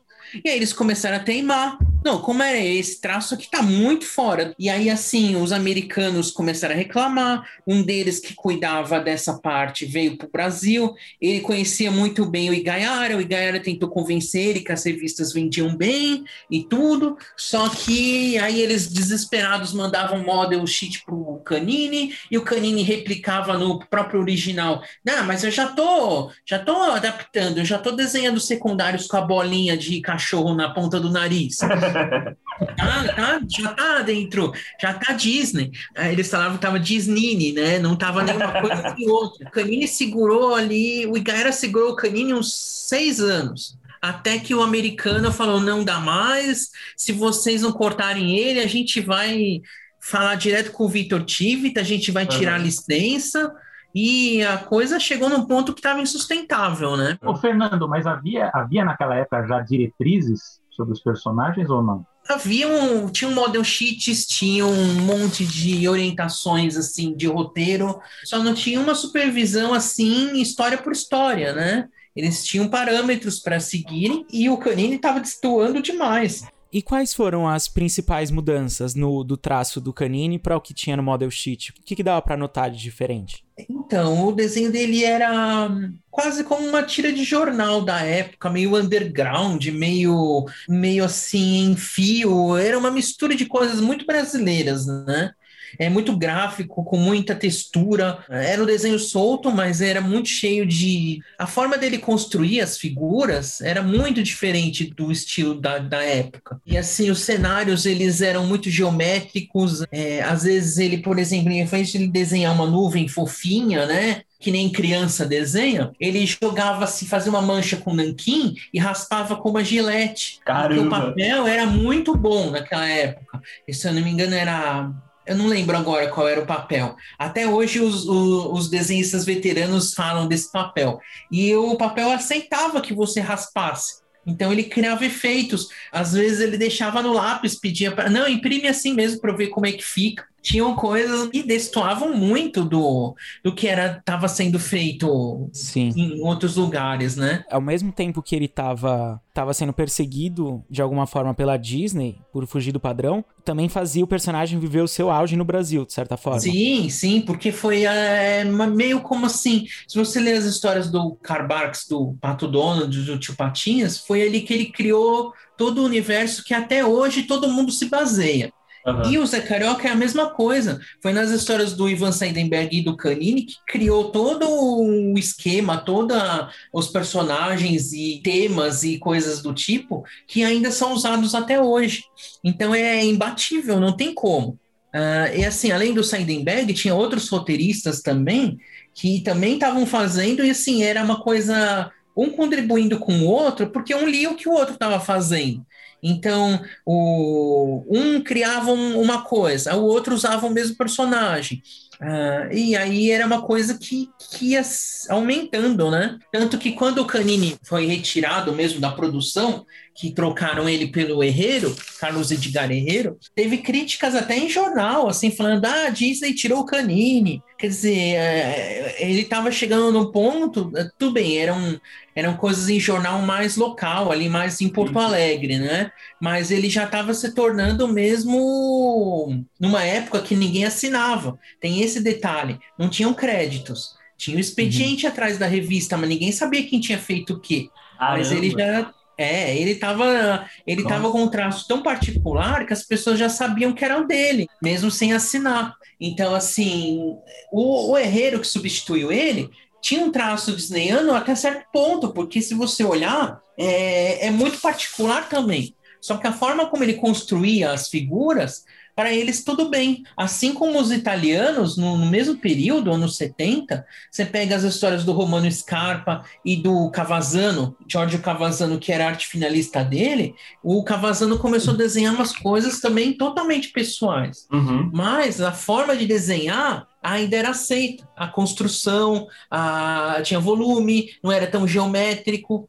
Então, a, eu acho que foi nesse ponto aí que o Canini se deu mal, entendeu? Depois, mais para frente, quando começaram a ter muitas republicações, é, ele era o mais pedido, era o que os leitores queriam rever, né? Ou conhecer, porque né, já fazia é. muitos anos.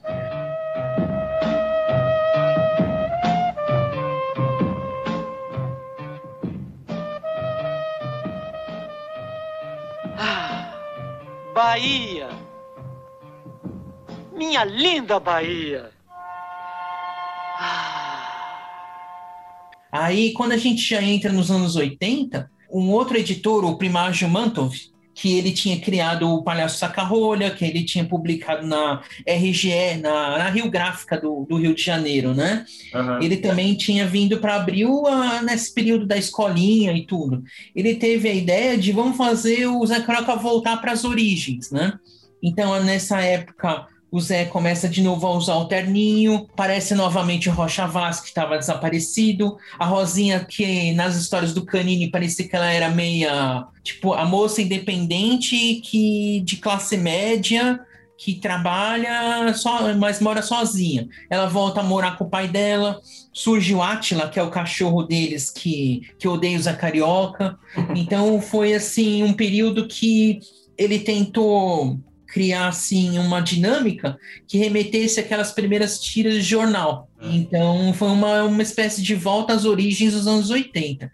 Mas o Primágio ele teve uma outra ideia que foi genial assim. Os italianos eles eles importavam as histórias brasileiras, mas eles só queriam as histórias do Mickey e do Pato Donald. Não queriam as histórias do Zé Carioca. Ah, não, esse é humor muito local. Aí o Primagem teve a brilhante ideia de fazer uma série de histórias em que o Zé Carioca ia para Patópolis. Então ele foi até a. Teve histórias do Zé Carioca com o Tio Patinhas, com o Mickey, ah, com o Donald, com, com, vários personagens da, daquela, né? E aí o que os italianos fizeram? Compraram essa série de ah. histórias começaram a importar também as histórias da época do Panini. Mas é, ele teve uma ideia muito, muito boa na época, né? E assim, a exportação era importante, porque eles podiam trocar material, então a, o custo de produção das revistas cai muito, né? Uhum, Quando uhum. você troca, porque ficava assim, uma história italiana, sei lá, de 10 páginas, podia ser publicado aqui a custo zero porque eles estavam mandando para lá uma história brasileira de 10 páginas também. Total. Rolava também alguma relação com os Estados Unidos? Tipo, o público americano conhece o Zé Carioca? Assim, existe alguma... Não, é, é... Nos Estados Unidos, a... essa editora que eu comentei, a Adele Western, né? Ela foi publicando bem até final dos anos 70 ali, já estava... Quando o Barks se aposentou no final dos anos 60, já não estava muito legal. E eles dificilmente publicavam algum material estrangeiro. Então, assim, quase nada do Zé Carioca chegava lá. Provavelmente nada chegou. Mas, assim, o que é interessante de você ver hoje em dia, com a internet, é que tem, tipo, os fãs que, que são curiosos, eles querem saber como é que é, né? Tipo um fandom do Zé Carioca brasileiro, né? Da, das histórias brasileiras, no Japão. No Twitter, o pessoal desenhando desenhos de fã mesmo, sim, né? Sim, muito massa. Porque você, assim, você vê o esforço deles para tentar traduzir, para tentar entender como é que são essas histórias, para conseguir as revistas, porque o material nunca chegou lá, então eles morrem de curiosidade. É interessante, né?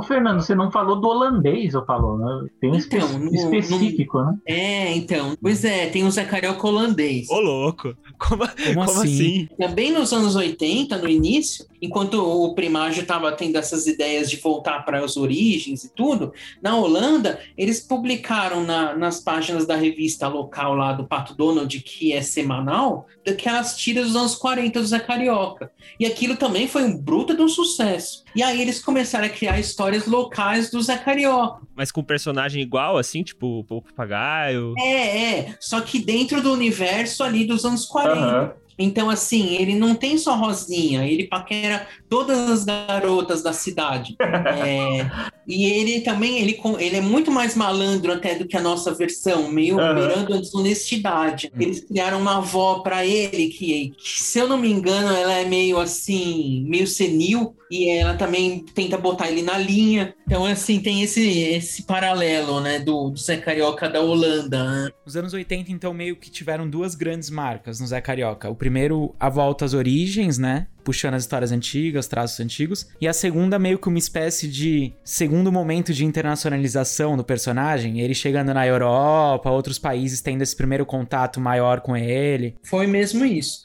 Aí a gente chega nos anos 90, né? E anos 90 era o período que todos os personagens eram modernos, né? Ou eles viravam bebês, né? Eram roupas mais assim, o visual moderno, né? Aquela coisa de pôster de surf, sabe? Essas Sim. coisas. E aí o pessoal da Redibra, que era a. Ela representava a Disney no Brasil, tanto que é Redibra, representante Disney Brasil. Ela, eles tiveram a ideia de. Não, a gente quer produzir linhas de licenciamento, né? Do Zé Carioca. Então, para diferenciar o personagem do quadrinho, eles começaram a desenhar ele com roupas modernas, né? Com Caramba. camiseta, com estampa, com coisas ecológicas por conta da Eco 92, com boné e tênis e aquele visual mesmo daquele período, né? Isso dividiu os leitores de um jeito até hoje, assim, é até engraçado. Você comenta qualquer coisa dessa época, mas vinha um monte de gente falar, ah, eu não gostava. É, eu parei de ler nessa época. Mas, ao mesmo tempo, por quê? Porque isso foi para licenciamento, para merchandising, mas depois foi integrado nos quadrinhos, né? O pessoal da Abril viu isso como como uma forma de, de chamar atenção mesmo, né? E eu lembro que teve matéria na televisão falando. Eu lembro da minha mãe falando: ah, estão falando que vai mudar o visual do Zé Carioca. Compra as revistas para ver, né, se já mudou ou não. Então, foi uma coisa que foi muito comentado. E era época do que? Da família dinossauro.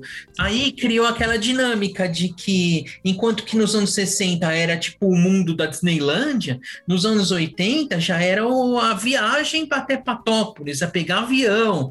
Então, era, era quando tinha os encontros com os outros personagens, era muito ocasional. Mas ao mesmo tempo era ocasional, mas era uma sensação. Então teve séries, por exemplo, Urtigão no Rio de Janeiro, Zé Carioca no, no Brejo. Teve um monte de coisas assim. É, aí já, aí já não era mais quadrinho também, né? Década de 90 já tinha a série do Zé Carioca ou não? Não, não tinha. Não tinha? Não tinha. O que teve nos anos 90, que eles queriam, eles pensaram em fazer alguma série com animação, mas é muito caro, né? então o que teve foi o, o Clube Disney, né? O Disney Club, que Aham. passava dentro da TV Colosso. E era um boneco do Zé Carioca que apresentava. E era ele mesmo, justamente com o boneco, as camisetas cada hora de um jeito. Mas assim, era muito ruim essa a forma como ele era representado ali. Ele Uhum. falava que a comida favorita dele era girassol, sendo que nos quadrinhos era feijoada, todo mundo Uhum. sabia. Quem assistia sabia que o- os roteiristas do programa não, não liam os quadrinhos. E assim, é, é, a ideia do programa era que ele entrevistasse pessoas famosas, né? Os famosos da Globo, né? Então o primeiro programa foi com o Didi. doido. Ô, louco, o Zé Carioca entrevistando o Didi. É, o primeiro dele. Eu lembro que esse primeiro programa eu tava na praia. Então deve ter sido assim período de férias. E eu lembro que eu fiz questão de ficar em casa para assistir, né? Mó decepção, né? Devia ter ido tomar sorvete, né? Aquele Zé Carioca não combinava no, programa. O, o problema é que era um programa dentro de outro programa, né? Então não durou muito tempo essa, essa versão do, do Zé Carioca no Entrevistador, na né? televisão, não.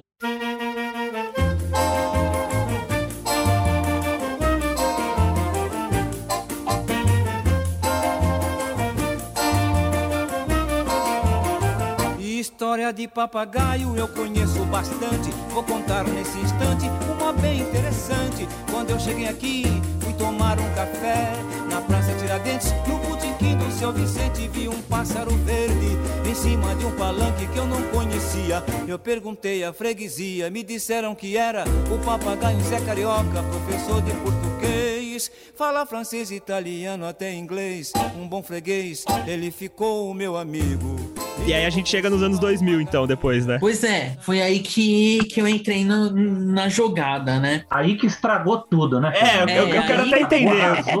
Como que foi, assim, seu contato com o Zé Carioca? Porque cê- você, vocês dois, né, estão falando, tipo, ah, não, eu lembro e tudo mais. Então parece que é bem antigo, assim, né? É, eu nasci em 1980, o Selby também, né? Sim, no mesmo- mesmo ano. Então, assim, eu desde criança, desde 80 e pouco, eu já queria trabalhar para Abril, falava que queria desenhar quadrinhos. Então, foi uma coisa que eu fui perseguindo desde criança, né? Eu entrei na escola do, do Igaiara, que eu citei, que era o desenhista dos anos 60, ele tinha uma escola de desenho aqui na, na zona norte de São Paulo, no Tucuruvi. E eu já vinha de outra escola de desenho, já estava começando a faculdade, e aí eu mostrei para ele alguns desenhos, uma história que eu estava tentando fazer. Ele falou: Ah, Fernando, faz uma outra, eu te dou umas dicas e tudo, e aí eu te eu ligo pro Euclides Miaura, que era o Shin, como a gente chama ele, que ele era também foi desenhista por muitos anos, e na época ele era o, o diretor de arte, depois ele se tornou o editor.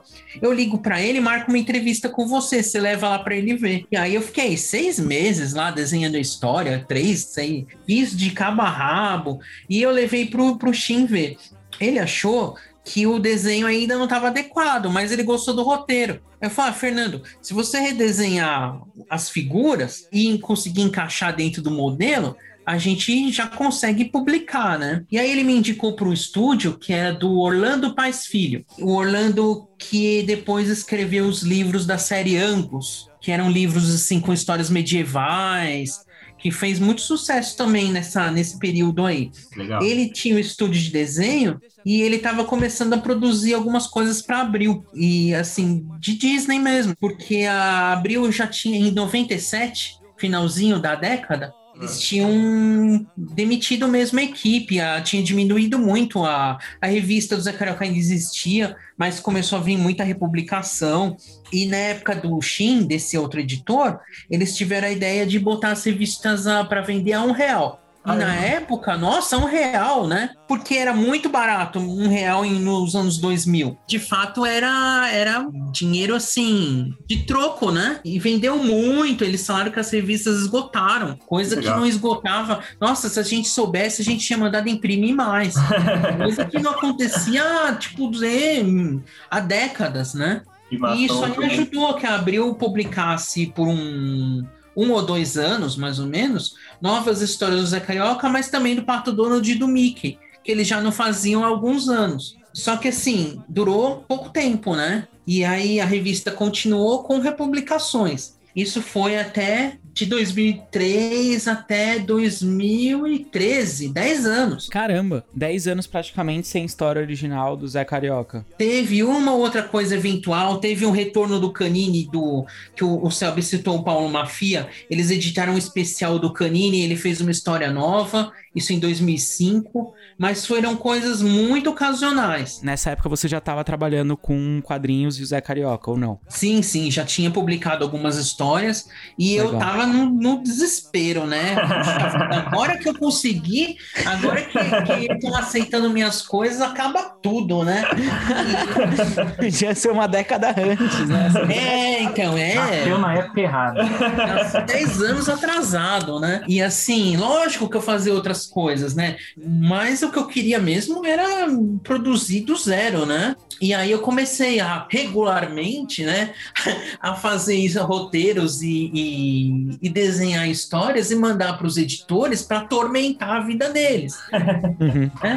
falei, e aí, se a gente voltasse a fazer pelo menos uma história por, por edição, uma história a cada 15 dias, e mandava, e não sei o quê, mandava pro chefe, depois mandava pro chefe do chefe, e marcava reunião para levar as coisas. E aos poucos eles foram aceitando Aham. olhar, vendo que eu não era só o colaborador ali de, é, como é que fala, o terceirizado do terceirizado. Eu tinha algum, fazia algum sentido o que eu estava sugerindo, né? É óbvio que, que não foi por minha causa que eles retomaram a produção, sim. Aham. Mas porque as revistas voltaram a ter nos anos, acho que já 2010, já estava tendo assinatura novamente, começou a ter assim uma distribuição bem melhor, né? E assim, aí chegou no ponto que começou, opa, agora, agora dá, né? E aí foi quando o Zé Carioca comemorou 70 anos, não foi, Selby? É, foi nos 70 que eu, Foi, que eu colaborei 70 também. anos. Né? É. Eles lançaram uma edição dupla com histórias antigas,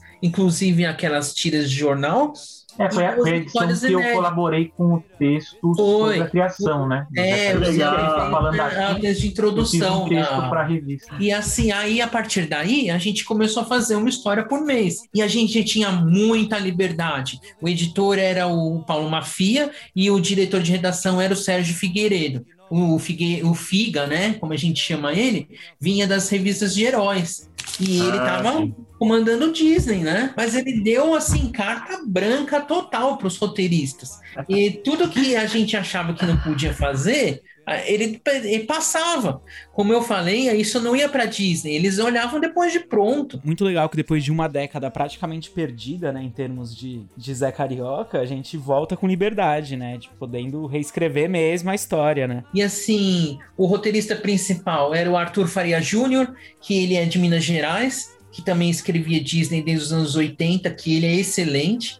Eu fazia um pouco de tudo, tinha outros roteiristas, voltou um monte de veteranos, o Luiz Podavin, o, o Herrero, ah, o Gustavo Machado, o Eli Leon. Então foi assim, e eu, como eu era o intrometido, né, o mais Uhum. novo, eu ajudava o Mafia a meio que coordenar essa, esse pessoal todo. Que legal. Então, o Herreiro vinha até aqui em casa trazer os desenhos dele para eu escanear. é, eu passava para um arte finalista, eu arrumava alguém para passar tinta, eu mesmo fazia a cor de tudo. Eu não tinha Natal nem Ano Novo, porque eu passava colorindo, né? Cobrando as coisas. Foi um período assim, foi de 2012 até 2016. Foi um período grandinho. A gente colocou de novo, eu tive uma ideia, era uma, das histórias de gaveta, né? Tinha um personagem que aparecia numas histórias do Peninha, que era o Crocante, que era um crocodilo. E, e esse crocodilo é como se ele fosse um astro de filmes antigos, quando tinha filme do Tarzan. E então eles tinham que arrumar os crocodilos ali para fazer as cenas de perigo, né? De, de ação. E o Crocante era um crocodilo aposentado, né? E aí na época eu tive a ideia, não, pera lá, já que ele é um crocodilo dos filmes antigos e o Tio Patinhas é o dono dele, de repente ele vai relançar os filmes dele em DVD e em vídeo, né? E aí a, a ideia da historinha era que ele relançasse assim, vamos testar o mercado, né? Então eles lançam primeiro no Rio de Janeiro para ver como é que vai ser a coisa, né? E aí no fim o tal do crocodilo, ele vem pro Rio de Janeiro para promover os filmes. E aí Legal. o Figa gostou da história e falou: não, vamos tornar o, Zé o Crocante a mascote do Zé Carioca. Então foi, foi engraçado, né? Porque Aham. os leitores não aguentavam mais ver aquele jacaré ali no meio. né? Caramba, toda hora esse jacaré. Mas é porque eles tinham gostado da ideia de que isso ficasse marcado, né? Queria entender também do Selby como que foi esse seu contato, assim, da sua parte, pra conhecer mais ali e se interessar mais também pelo Zé Carioca. Como que foi, assim? É, bom, eu sou da mesma geração do Fernando, né? Sou de 1980, né? A gente praticamente foi alfabetizado com Disney, né? Embora a maioria diga que seja com Turma da Mônica, nós fomos, eu acredito que o Fernando também, né? A gente foi alfabetizado com Disney, né? Pato Dono, Tio Patinhas, Zé Carioca. E eu já lia, né? Mesmo antes mesmo de, de entrar na primeira série mesmo, já, já lia história em quadrinho, lia todos esses gibis, incluindo o Zé Carioca. Agora, a curiosidade é que o, justamente o Canini, que é o grande destaque nacional, na época eu não curtia. E eu não curtia justamente porque ele destoava do. Eu lembro disso, o, o meu pai, que no começo comprava, depois eu ia comprar sozinha, né? Ele, ele notava isso. Ele falava, mas essa aqui você não vai ler? Aí falava assim: ah, não, essa aqui eu não, não gosto, né? Essa aqui. Eu achava na época, sei lá o que, que vinha na minha cabeça, eu achava que aquilo ali alguém tinha inventado ali, colocou ali para encher a revista, né? E aí levei muito tempo para a qualidade daquelas histórias, né? Porque são justamente as histórias do Canini que dão o traço nacional, né? Com, com muito mais força até do que os outros naquela época, né? E como o Fernando falou, isso vai evoluindo. A gente vê que os, outros artistas também, cada um tem o seu estilo, mas naquela época específica o Canini não, não me agradava, né? Isso demorou um bom tempo para isso. Mas eu gosto muito do personagem. Essa fase específica que o Fernando contou do, do Crocante, né? É uma fase muito legal. Eu acho que se tivesse continuidade e se tivesse inclusive volume, né, que tivesse um pouco mais de produção, teria emplacado, né? Teria mais força até, né? Foi uma coisa meio estranha na época, né? Era uma novidade, mas era, era, era muito legal, né? Quadrinhos Disney, eu tenho a minha preferência pelos patos, né? Eu gosto Uhum. muito dos patinhos e do pato dono. Mas essa, essa fase do, do que o Fernando trabalhou especificamente, eu gosto muito. E por que que ela acabou, Fernando? E o que que gerou a partir disso? Como é até hoje o Zé Carioca? Como a gente não conseguiu salvar a editora Abril, assim, a ideia era essa, né? Uhum. Mas, assim, com uma história por mês não foi o bastante, né? Assim, o que aconteceu foi que a, o quadrinho deixou de ser uma, uma leitura de massa já há muitos anos, né? É, digamos que essa última fase da Abril, do Zé Carioca, foi um, um último respiro, né? Um último suspiro, né? No caso. Assim, a Abril começou a investir bastante, por exemplo, em, na reedição dos manuais, né? Tinha o manual Uhum. dos escoteiros mirins, começou a produzir eh, quadrinhos, assim, em capa dura, né? Que a Uhum. Amazon começou a comprar. Tinha assinatura, tinha digital, tava no Social Comics e tava nas bancas. Então tava assim, a, impressão que dava é que eles nunca tinham assim tantos braços. Só que a, as coisas começaram a dar uma desmoronada, né? Tanto que chegou o ponto que o Figa fez um relatório falando para a direção, olha, é, a gente deve renovar com a Disney, tem que renovar ano que vem, mas eu não tô vendo perspectiva de lucro, porque a Amazon já não tá comprando do- da mesma forma que antes, a venda nas bancas tá baixa, a gente está segurando nas assinaturas, mas assinatura para dar lucro tem que ser muito mais um número de assinantes muito maior. Se eu não me engano, no Instituto Verificador de Circulação, lá, o IVC, era 40 mil exemplares que era impresso e vendido da- das revistinhas. Não Uhum. só o Zé Carioca, que o Patinhas, Pato Donald, é bastante. Bastante. Só que na banca mesmo vendia por volta de 5 mil, e olha lá. Eu não sabia disso, eu fui saber disso depois. Assinatura é... tem que ter um número muito grande para poder dar lucro. Tinha, sei lá, 35 mil assinantes, mas ainda não era o bastante. Assim, mesmo pra gente que é, trabalha na área, é complexo para Uhum. entender. Talvez o, o Figa soubesse explicar com números, né? Uhum. Mas eu imagino que, que deveria estar, tipo, vendendo o dobro, sabe? A editora Abril, ela também, ela, infelizmente, com aquela mentalidade muito conservadora, ela atrasou muito no investimento digital. Ou melhor, ela até investiu, mas não investiu da forma correta. né? Ela, ela tinha marcas de revistas muito fortes, né? Então ela poderia ter explorado isso no- na plataforma digital de uma outra forma. Por muitos anos a Veja não tinha, ela não tinha presença na, como portal ali, era, praticamente era só blogs. É, só para completar, né? O que aconteceu assim é que na, na Abril simplesmente já não era o, o Vitor Tivita, já não era o Roberto Tivita, eram os netos, né? Que estavam à frente. É, eles simplesmente decidiram: não, a gente não vai renovar. Apesar do Pato Donald ser a primeira revista da editora, que já está em publicação há 68 anos, ah, abriram mão. Abril continuou, depois teve né, todas aquelas questões administrativas. Nessa coisa toda, a Disney saiu da Abril, né? Foi aí que entrou a editora Culturama lá de Caxias do Sul. Eles pegavam o, o encalhe da Abril e redistribuíam. Então, aquele encalhe da Abril você acabava encontrando no supermercado, em pacotinho assim, dois em um. Me parece que nos outros estados estava chegando em outros lo- locais também, assim, lojas de um real. Já não era um real, né? É um e noventa e nove, né? Então, assim, é, a Culturama tinha esse lado de distribuição muito forte.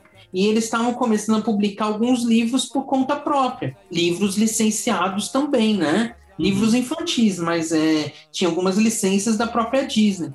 Foi aí que eles ganharam a licença.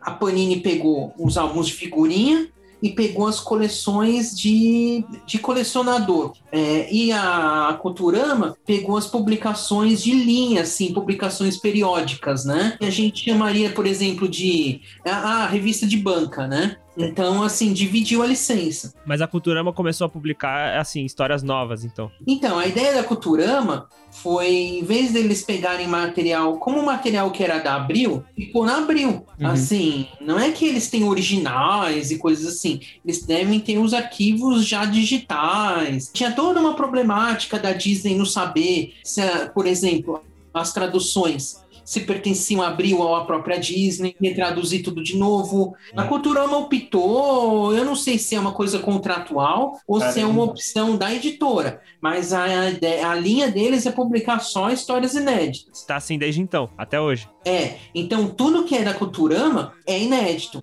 E assim, é, eles contrataram o Paulo Mafia, que fazia esse serviço já na Abril, como editor deles. Então, o Mafia levou para lá também o projeto do, do Zé Carioca.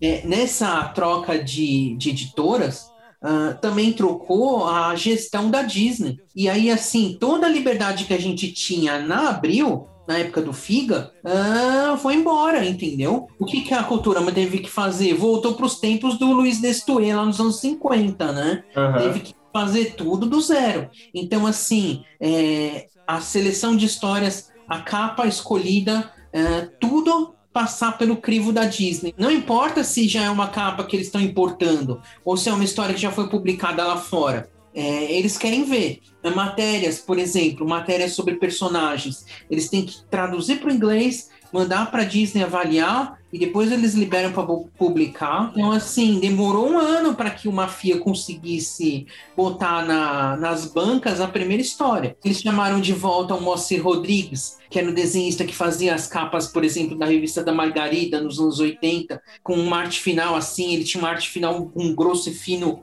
muito legal. Ele teve que redesenhar alguns model sheets dos personagens. Então, assim, eles bolaram também um novo visual. Que eu acho que foi iniciativa da própria Culturama, uhum. para marcar mesmo, assim como os anos 90 foi marcado pelo boné e o tênis, eles bolaram um visual novo pro Zé. Ele voltou legal. a andar descalço, ele tá com uma camiseta branca, ele usa um chapéu, acho que é Panamá, não é, Selby? É como se fosse, né? Parece, é, pelo menos. Me parece. parece. que é. E assim, é, como eu comentei, é, tudo é passado pela Disney. Então é, é o pessoal faz o roteiro, passa para o inglês, a Disney aprova, depois eles querem ver o desenho com a arte final já. Mas assim, eu não tenho feito ainda é, roteiros para eles. Eu também estou meio que fazendo muita parte assim de tradução. Pela primeira vez estou fazendo arte final é difícil, eu também não tenho prática, mas eu tô aprendendo, né? E Legal. assim, o herreiro confia em mim, ele deixa. Se tem alguma coisa para modificar no desenho, eu modifico, eu arrumo. E é. assim, é. tá no mesmo esquema, né? Uma história por mês. Tá sendo publicada não numa revista do Zé Carioca, mas na revista Aventuras Disney. A gente vê que o personagem continuou, né? E, Fernando, sem ser no Brasil, o Zé Carioca ainda é publicado em algum outro país? Então, me parece que, além da Holanda, né, que é um caso à parte. Mas, mas ainda tá rolando na Holanda? Aquilo lá? É, eles produzem histórias até do Quincas, né, o coelho lá do Canção do Sul, Nossa. que hoje em dia Disney vê com, com medo, assim, com né? Eles fazem histórias do bichinho Buck, do, do Tico e Teco, Madame Mim, eles gostam de, de coisa secundária mesmo, né? Mas assim, aí é uma produção local, né? Uhum. O, o, material do Zé Carioca da Abril, eu acho que ainda circula na Itália mesmo, em republicações. Legal. Criação original é Brasil e Holanda mesmo, então. Sim.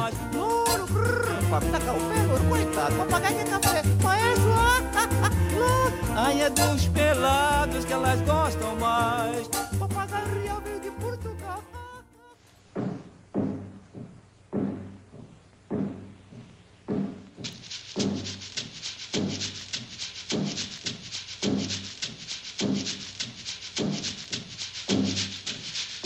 Trago os quindins, ia, ia. Quem quer meus quindins comprar? Quem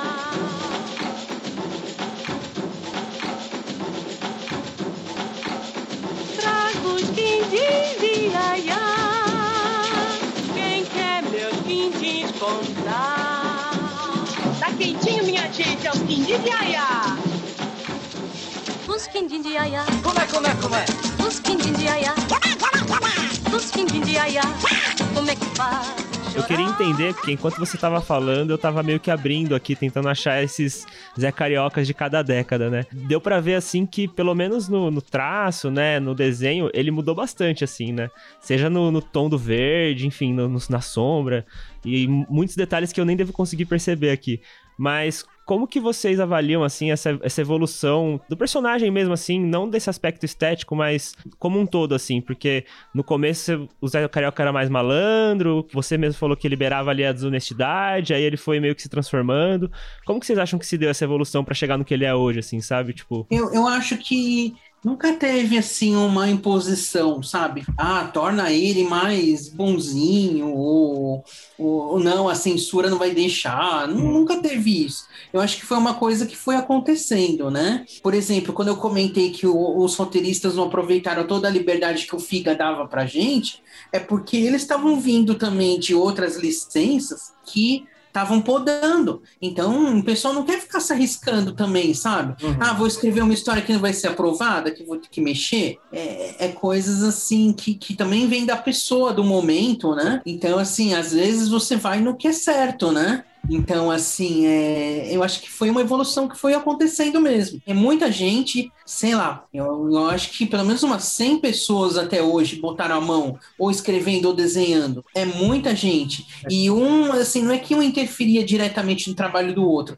um influenciava o trabalho do outro. É, eu acho que nessa questão da evolução, como o Fernando fala, eu, acredito sim que é essa coisa da evolução orgânica mesmo, uhum. né? Que as, as, coisas vão mudando, as gerações mudam e você vai tentar colocar ali o seu traço, né? Enfim, as suas características ali.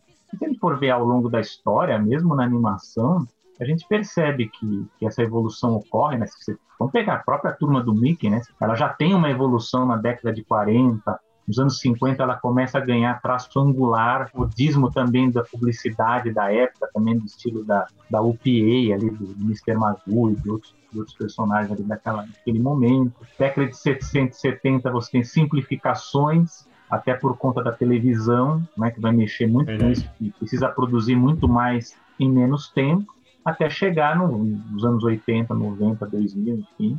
E aí você vai ter períodos de modismo. Hoje, se a gente for olhar o Mickey que a gente vê na televisão, né, os personagens clássicos, eles estão com um design que muita gente acha tosco. Assim, nossa geração aqui, quem tem uhum. mais de, de 20 e 30 vai achar meio estranho, né? Dizem que, inclusive, que é um design mais próximo do estilo da Nickelodeon, né? Porque a, a Disney teve um reinado na televisão ali no meados dos anos 80, e veio a Warner, que veio com Tiny Toons, Animania, uhum foi Casoid, aí veio a, a Nickelodeon, que também teve uma fase ali. Agora, eu acho que um outro, um outro elemento, que eu acho que, que esse sim, nos quadrinhos a gente tem que prestar mais atenção, talvez seja o do timing, que também aconteceu com a animação. Eles perceberam que aqueles antigos curtas de sete minutos, hoje eles são muito arrastados, né? Para a nossa geração, as gerações mais novas, né? Que são mais rápidas, né? Uhum. Elas têm um, lapso mental aí, mas né, que funciona de, um, de, uma forma diferente. Então você vê que às vezes o que era contado em sete minutos dá para contar em dois e três. O Zé Carioca, eu acho que a evolução tá, tem sido positiva. Eu queria saber de vocês, dois grandes especialistas no Zé Carioca, no personagem, na história dele. O que que faz o Zé Carioca ter se tornado um sucesso tão grande. São mais de 70 anos de história, sucesso em vários países diferentes, em diferentes formatos, em filmes, em histórias em quadrinhos, é, interação com diferentes personagens da Disney, diferentes fases.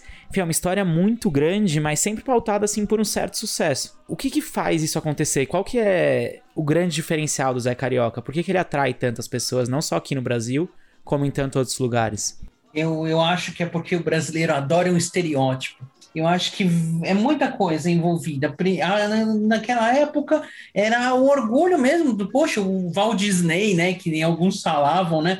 Veio para o Brasil e criou um personagem nosso, né? E, e, depois veio o Canini lá e o Seidenberg criaram coisas assim muito típicas também. O estilo de roteiro das histórias é muito brasileiro, muito cheio de humor. O Arthur, né, que eu comentei agora, ele começa as histórias, sei lá, uma história do tio Patinhas, ele já começa com com patins em cima da mesa dando bronca no Donald e no Peninha. Uhum. É tudo muito pá, sabe? Uhum. Não, não, não tem aquela coisa, um andamento, um começo, meio e fim que é lento. Assim, as melhores histórias são as que tem duas, três piadas numa página. E assim, a forma da gente trabalhar também é agregar tudo, né? O Selby vai saber falar melhor sobre isso. Mas o que eu quero dizer assim, por exemplo, no quadrinho Disney, vinha tudo para cá. A gente começava a botar todos os personagens das histórias de fora, publicava histórias de todos os países. Não tinha aquela coisa assim, ah, não, isso aqui não, isso aqui não é adequado, é, esse daqui não tem nada a ver. Então eu acho que essa coisa de agregar no personagem, misturar e de alguma forma ir mantendo ele atualizado, né? Uhum. É, eu acho que isso que mantém ele ainda até hoje como um representante mesmo do, do país, do o pessoal bate o olho, sabe o que é. Muito eu bom. acho que é por aí. É, eu concordo com isso. Eu acho que é, é, é, isso que o Fernando falou. Lógico que a gente tem o, o peso da indústria, né? Lógico, uhum. se você tem um colosso como a Disney promovendo, relançando o personagem, você vê, você vai lá na, na Disney, lá em Orlando, lá na Flórida, no parque, você vê o Zé Carioca lá, você tem a, a presença do personagem ali promovido pela Disney, é lógico que você vai ter também uma, enfim, um empurrão ali para o personagem ele ficar em, em, evidência, né? Mas eu acho que isso que o Fernando falou é, é, é muito importante, inclusive quando alguém fala, ah, mas o personagem ele está em decadência, não sei o quê, ou está sumindo, não sei o quê.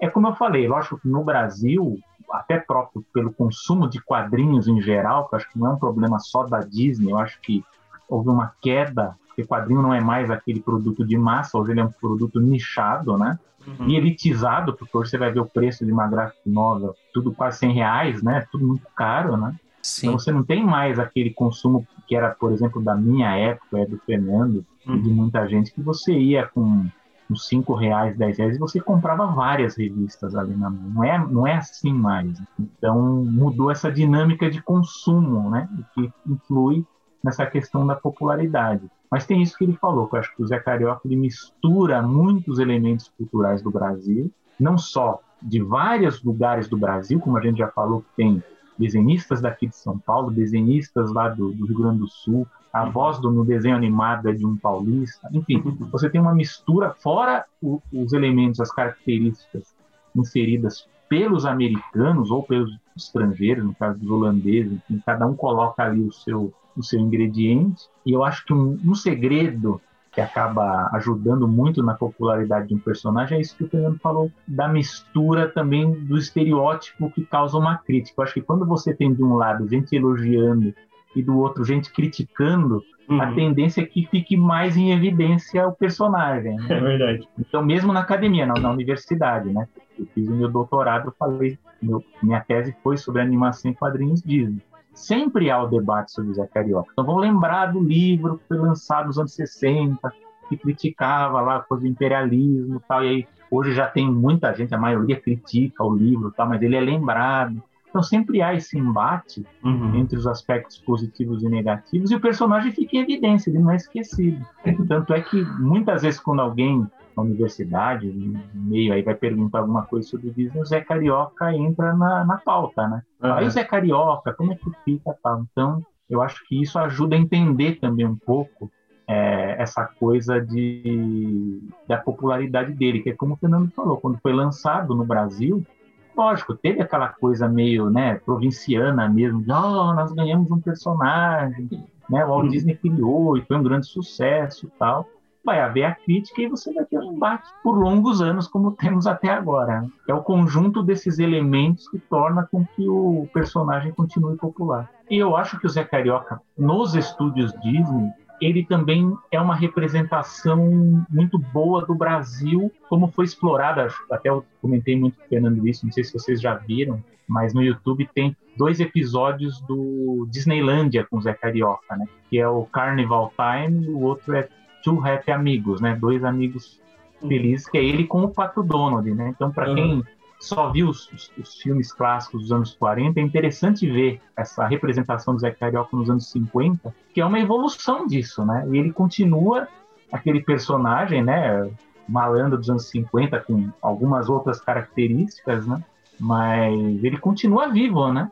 Ele Legal. continuou sendo usado pela Disney e até hoje tem presença lá nos parques esses dois episódios que o Selby comenta, na verdade são os anos 60 já. Mas tem uma outra coisa também, tem uma série com os Três Cavaleiros que ainda não estreou aqui no Brasil, que é a lenda dos três cavaleiros, né? E estreou no Disney Plus quando tava, acho que era na Indonésia, não é, Selby? É. Mas de agora, assim, recente a, a É produção? recente, recente a produção. O produtor, o diretor é o mesmo que faz a nova versão dos Muppet Babies. É uma série interessante porque ela tem o molde de série para você assistir todos os episódios de uma vez. Tipo Netflix mesmo, né? Que a, a história é continuada, né? E aí ele comentou assim que a, a ideia dele é que a primeira temporada fosse em cima do Donald, a que foi exibida. A, segunda seria em cima do Zé Carioca e a terceira do Panchito. Que legal. A gente não sabe ainda se vai ter a segunda temporada, mas assim, a- os primeiros episódios é muito legal essa série. A gente não sabe se a Disney daqui pretende, quando ela pretende colocar no Disney Plus, mas é, o, o que deu para assistir na época que, que foi um estouro, né? Como é que um desenho estreia só na Indonésia, né? Não faz sentido nenhum. Não, é. Então, assim, é bem legal a série, assim. Então, É porque era um teste, né? Eles estavam testando, acho que a tecnologia Legal. do Disney Plus É. lá, né? Então, Mas essa assim- série, eu assisti também os episódios. Eu considero, assim, da- da- das séries novas da Disney, a melhor. Eu acho que quando isso estrear no Disney Plus brasileiro, vai ter muita gente comentando. Que legal. Porque aí sim vai sair do nicho do, dos fãs japoneses do Twitter, né? e, e vai chegar mesmo no, no grande público, né? Enquanto houver Brasil, na hora das comidas, eu sou do camarão ensopadinho com chuchu.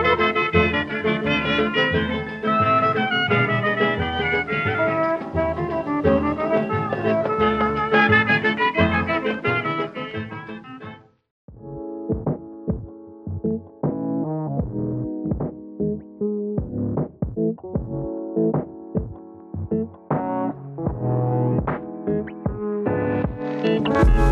Bom, galera, nosso papo sobre Zé Carioca vai chegando ao fim. Se você curtiu o programa, segue a gente lá no arroba um tanto sobre. E eu queria agradecer primeiro ao Selby e ao Fernando, né, por terem topado conversar com a gente. E realmente foi, assim, foi mais do que uma aula, né? Porque os caras, eles são super afiados, assim, sabem tudo sobre o tema, vivem o tema, né? Então, valeu mesmo, galera. Agradecer também a quem chegou até o final desse programa gigantesco, nosso maior até hoje, também recheado de muito conteúdo, muita informação sobre esse personagem tão icônico e curioso. Para você que escuta o Um Tanto Sobre no Spotify, segue o podcast na, no aplicativo, não esqueça, não escute só e, e deixa rolar. E segue também o Animação, que é o podcast do Selby, onde ele fala sobre o mundo da animação, negócios, séries e tudo que cerca aí esse mundo de filmes e produções animadas, né? Pra saber mais é só seguir eles lá no Instagram, no arroba animaçãopod, que o conteúdo deles também é bem legal. De recadinhos, acho que é isso, mas antes da gente fechar, vamos responder algumas perguntas.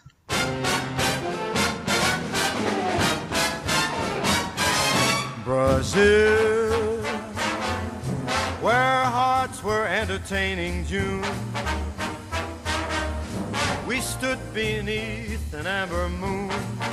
Bru, no meio de tanta notícia ruim de 2021, pandemia, um milhão de perdas, é, enfim, cenário tão difícil, ainda mais para quem tá no Brasil, que só complica mais a situação. É, passou despercebido para muita gente uma notícia também muito triste, que foi o fim do Yahoo Respostas, um dos grandes símbolos da internet ali no começo dos anos 2000. O site foi criado em 2005 e durou 16 anos, morreu agora em abril de 2021. Mentira! Sério. Você jura? Sério, um ícone da nossa Agora? adolescência, Morreu né? 4 de maio agora? Exato, 2021, mano. Ficou. Mas e agora? Agora fudeu, não, não existe mais esse tipo de conhecimento. As discussões na internet vão, vão ficar muito mais pobres. É, exato, exato. Eu não sei o que as pessoas vão fazer agora pra saber o básico. E aí, pra homenagear esse ícone tão presente na nossa adolescência, em quem cresceu na internet aí nos anos 2000, a gente vai ler aqui no quadro de perguntas um tanto sobre algumas das perguntas mais bizarras que já foram feitas no Yahoo Respostas brasileiro.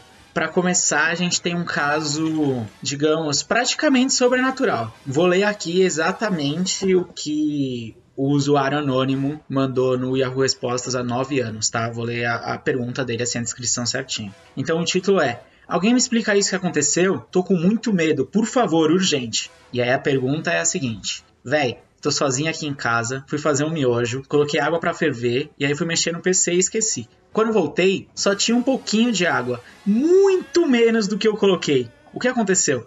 Tô com medo de ter alguém aqui dentro que bebeu a água. Tô trancada aqui no quarto, carinha triste. Bruce, você consegue responder isso pro cara? Eu não sei o que fazer, mano. Se fosse eu, já estaria ligando pra polícia. Eu acho que faltou uma informação importante aí. Ele não falou se o miojo continuou na panela ou não, né? Eu acho que ele nem chegou nesse ponto, entendeu? Eu acho que ele só colocou água pra ferver e foi pro PC e esqueceu. Ah, entendi. Não é alguém que invadiu a casa pra comer miojo. Veio justamente pra tomar água fervida. É, os duendes caseiros, eles têm o costume realmente de gostar de água, assim. Mas eu acho assim que se eu fosse ele, talvez uma saída mais drástica seria realmente nunca mais ferver água, né, em casa, para não correr esse risco realmente Exato. de não ter mais água. Eu acho que ele nunca mais tem que ter contato com água na própria casa. Tipo, tomar banho? Não. Escovar o dente? Não. Tomar água? Não, mano. Não dá. Talvez, é, é. Talvez funcione melhor para ele uma dieta à base de gelo, né? Na verdade, talvez água gelada, ok. Porque aparentemente é a água quente que atrai os seres misteriosos. Então, assim, banho gelado, tranquilo. Banho quente, já não sei se tá liberado. É, é complicado, porque a, a, gente vai responder essa pergunta com mais detalhes num tanto sobre água. que a gente vai fazer. Um dia. Um dia. Um dia. Sobre todos os elementos químicos. Bru, temos mais uma aqui que se passa, assim, na cozinha, por assim dizer, dentro da aba de comidas e bebidas, culinárias e receitas do Yahoo Respostas, também feita há nove anos pelo usuário Octávio. A pergunta é a seguinte: para fazer leite em pó, tem que congelar e depois ralar o leite, ou a vaca tem que estar tá desidratada? Calma, congelar e aí ralar o leite. Uhum. Caralho. Uhum. Ralador de queijo assim, e vai ralando o queijo até ele ficar em pozinho e aí para botar na pizza, para botar no doce. É, mas aí você precisa ser muito rápido, tá ligado? Você tem que gelar o leite e numa câmera resfriada a menos 18 graus Celsius, você deve fazer essa ralação, já colocar na comida que você quer e comer antes daquilo se liquidificar de novo, entendeu? É. Você tem que, você É. tem que ser rápido, tem que ser uma coisa assim, É. tipo, ralou, coloca em cima da pizza É. e come. Pá! Acabou, entendeu? Tem que ser bem ligeiro. Bru, dentro da aba de religião e espiritualidade, pergunta feita por um usuário anônimo há mais de uma década. Vamos lá. Por favor, me ajudem! Exclamação, exclamação, exclamação, exclamação, exclamação. Qual o nome desta música? Eu vou escrever um trechinho aqui que eu acho que dá pra entender qual música é. Me perdoem pelo meu inglês, mas é tipo assim. O Eka Tude Django, o Iga fará gays. Welcome to the jungle. Cala. We go para reis. Você pegou. We go para reis, no. We go para o rei. Essa é a resposta mais curtida para possível, 87 likes, todo mundo. Demais, é o Shazam humano. Não, muito bom. Eu sou um Shazam humano. Pode mandar em qualquer música em árabe, filipino, pode mandar. Bru, pra fechar, temos a grande pergunta do Yahoo. Respostas, acho. Usuário anônimo também há mais de uma década. Pessoal, como eu faço uma pergunta no Yahoo Respostas? Seguinte, eu criei uma conta aqui no YR, Yahoo Respostas, e não sei como se faz uma pergunta. Poderiam me explicar? Caralho. Difícil, né? Caralho. Nossa, essa, essa daí é complicada, né? Eu acho que essa não tem como a gente responder. Acho que com isso a gente pode encerrar, então fica aí a dúvida. Podemos, podemos. Então vamos, vamos nessa e até o próximo episódio do, do Tanto Sobre, né? Exato. Mais um assunto curioso pra pessoas curiosas. Até mais, tchau. There's one thing that I'm certain of. Return. I will to old Brazil. That old Brazil. Man, it's old in Brazil.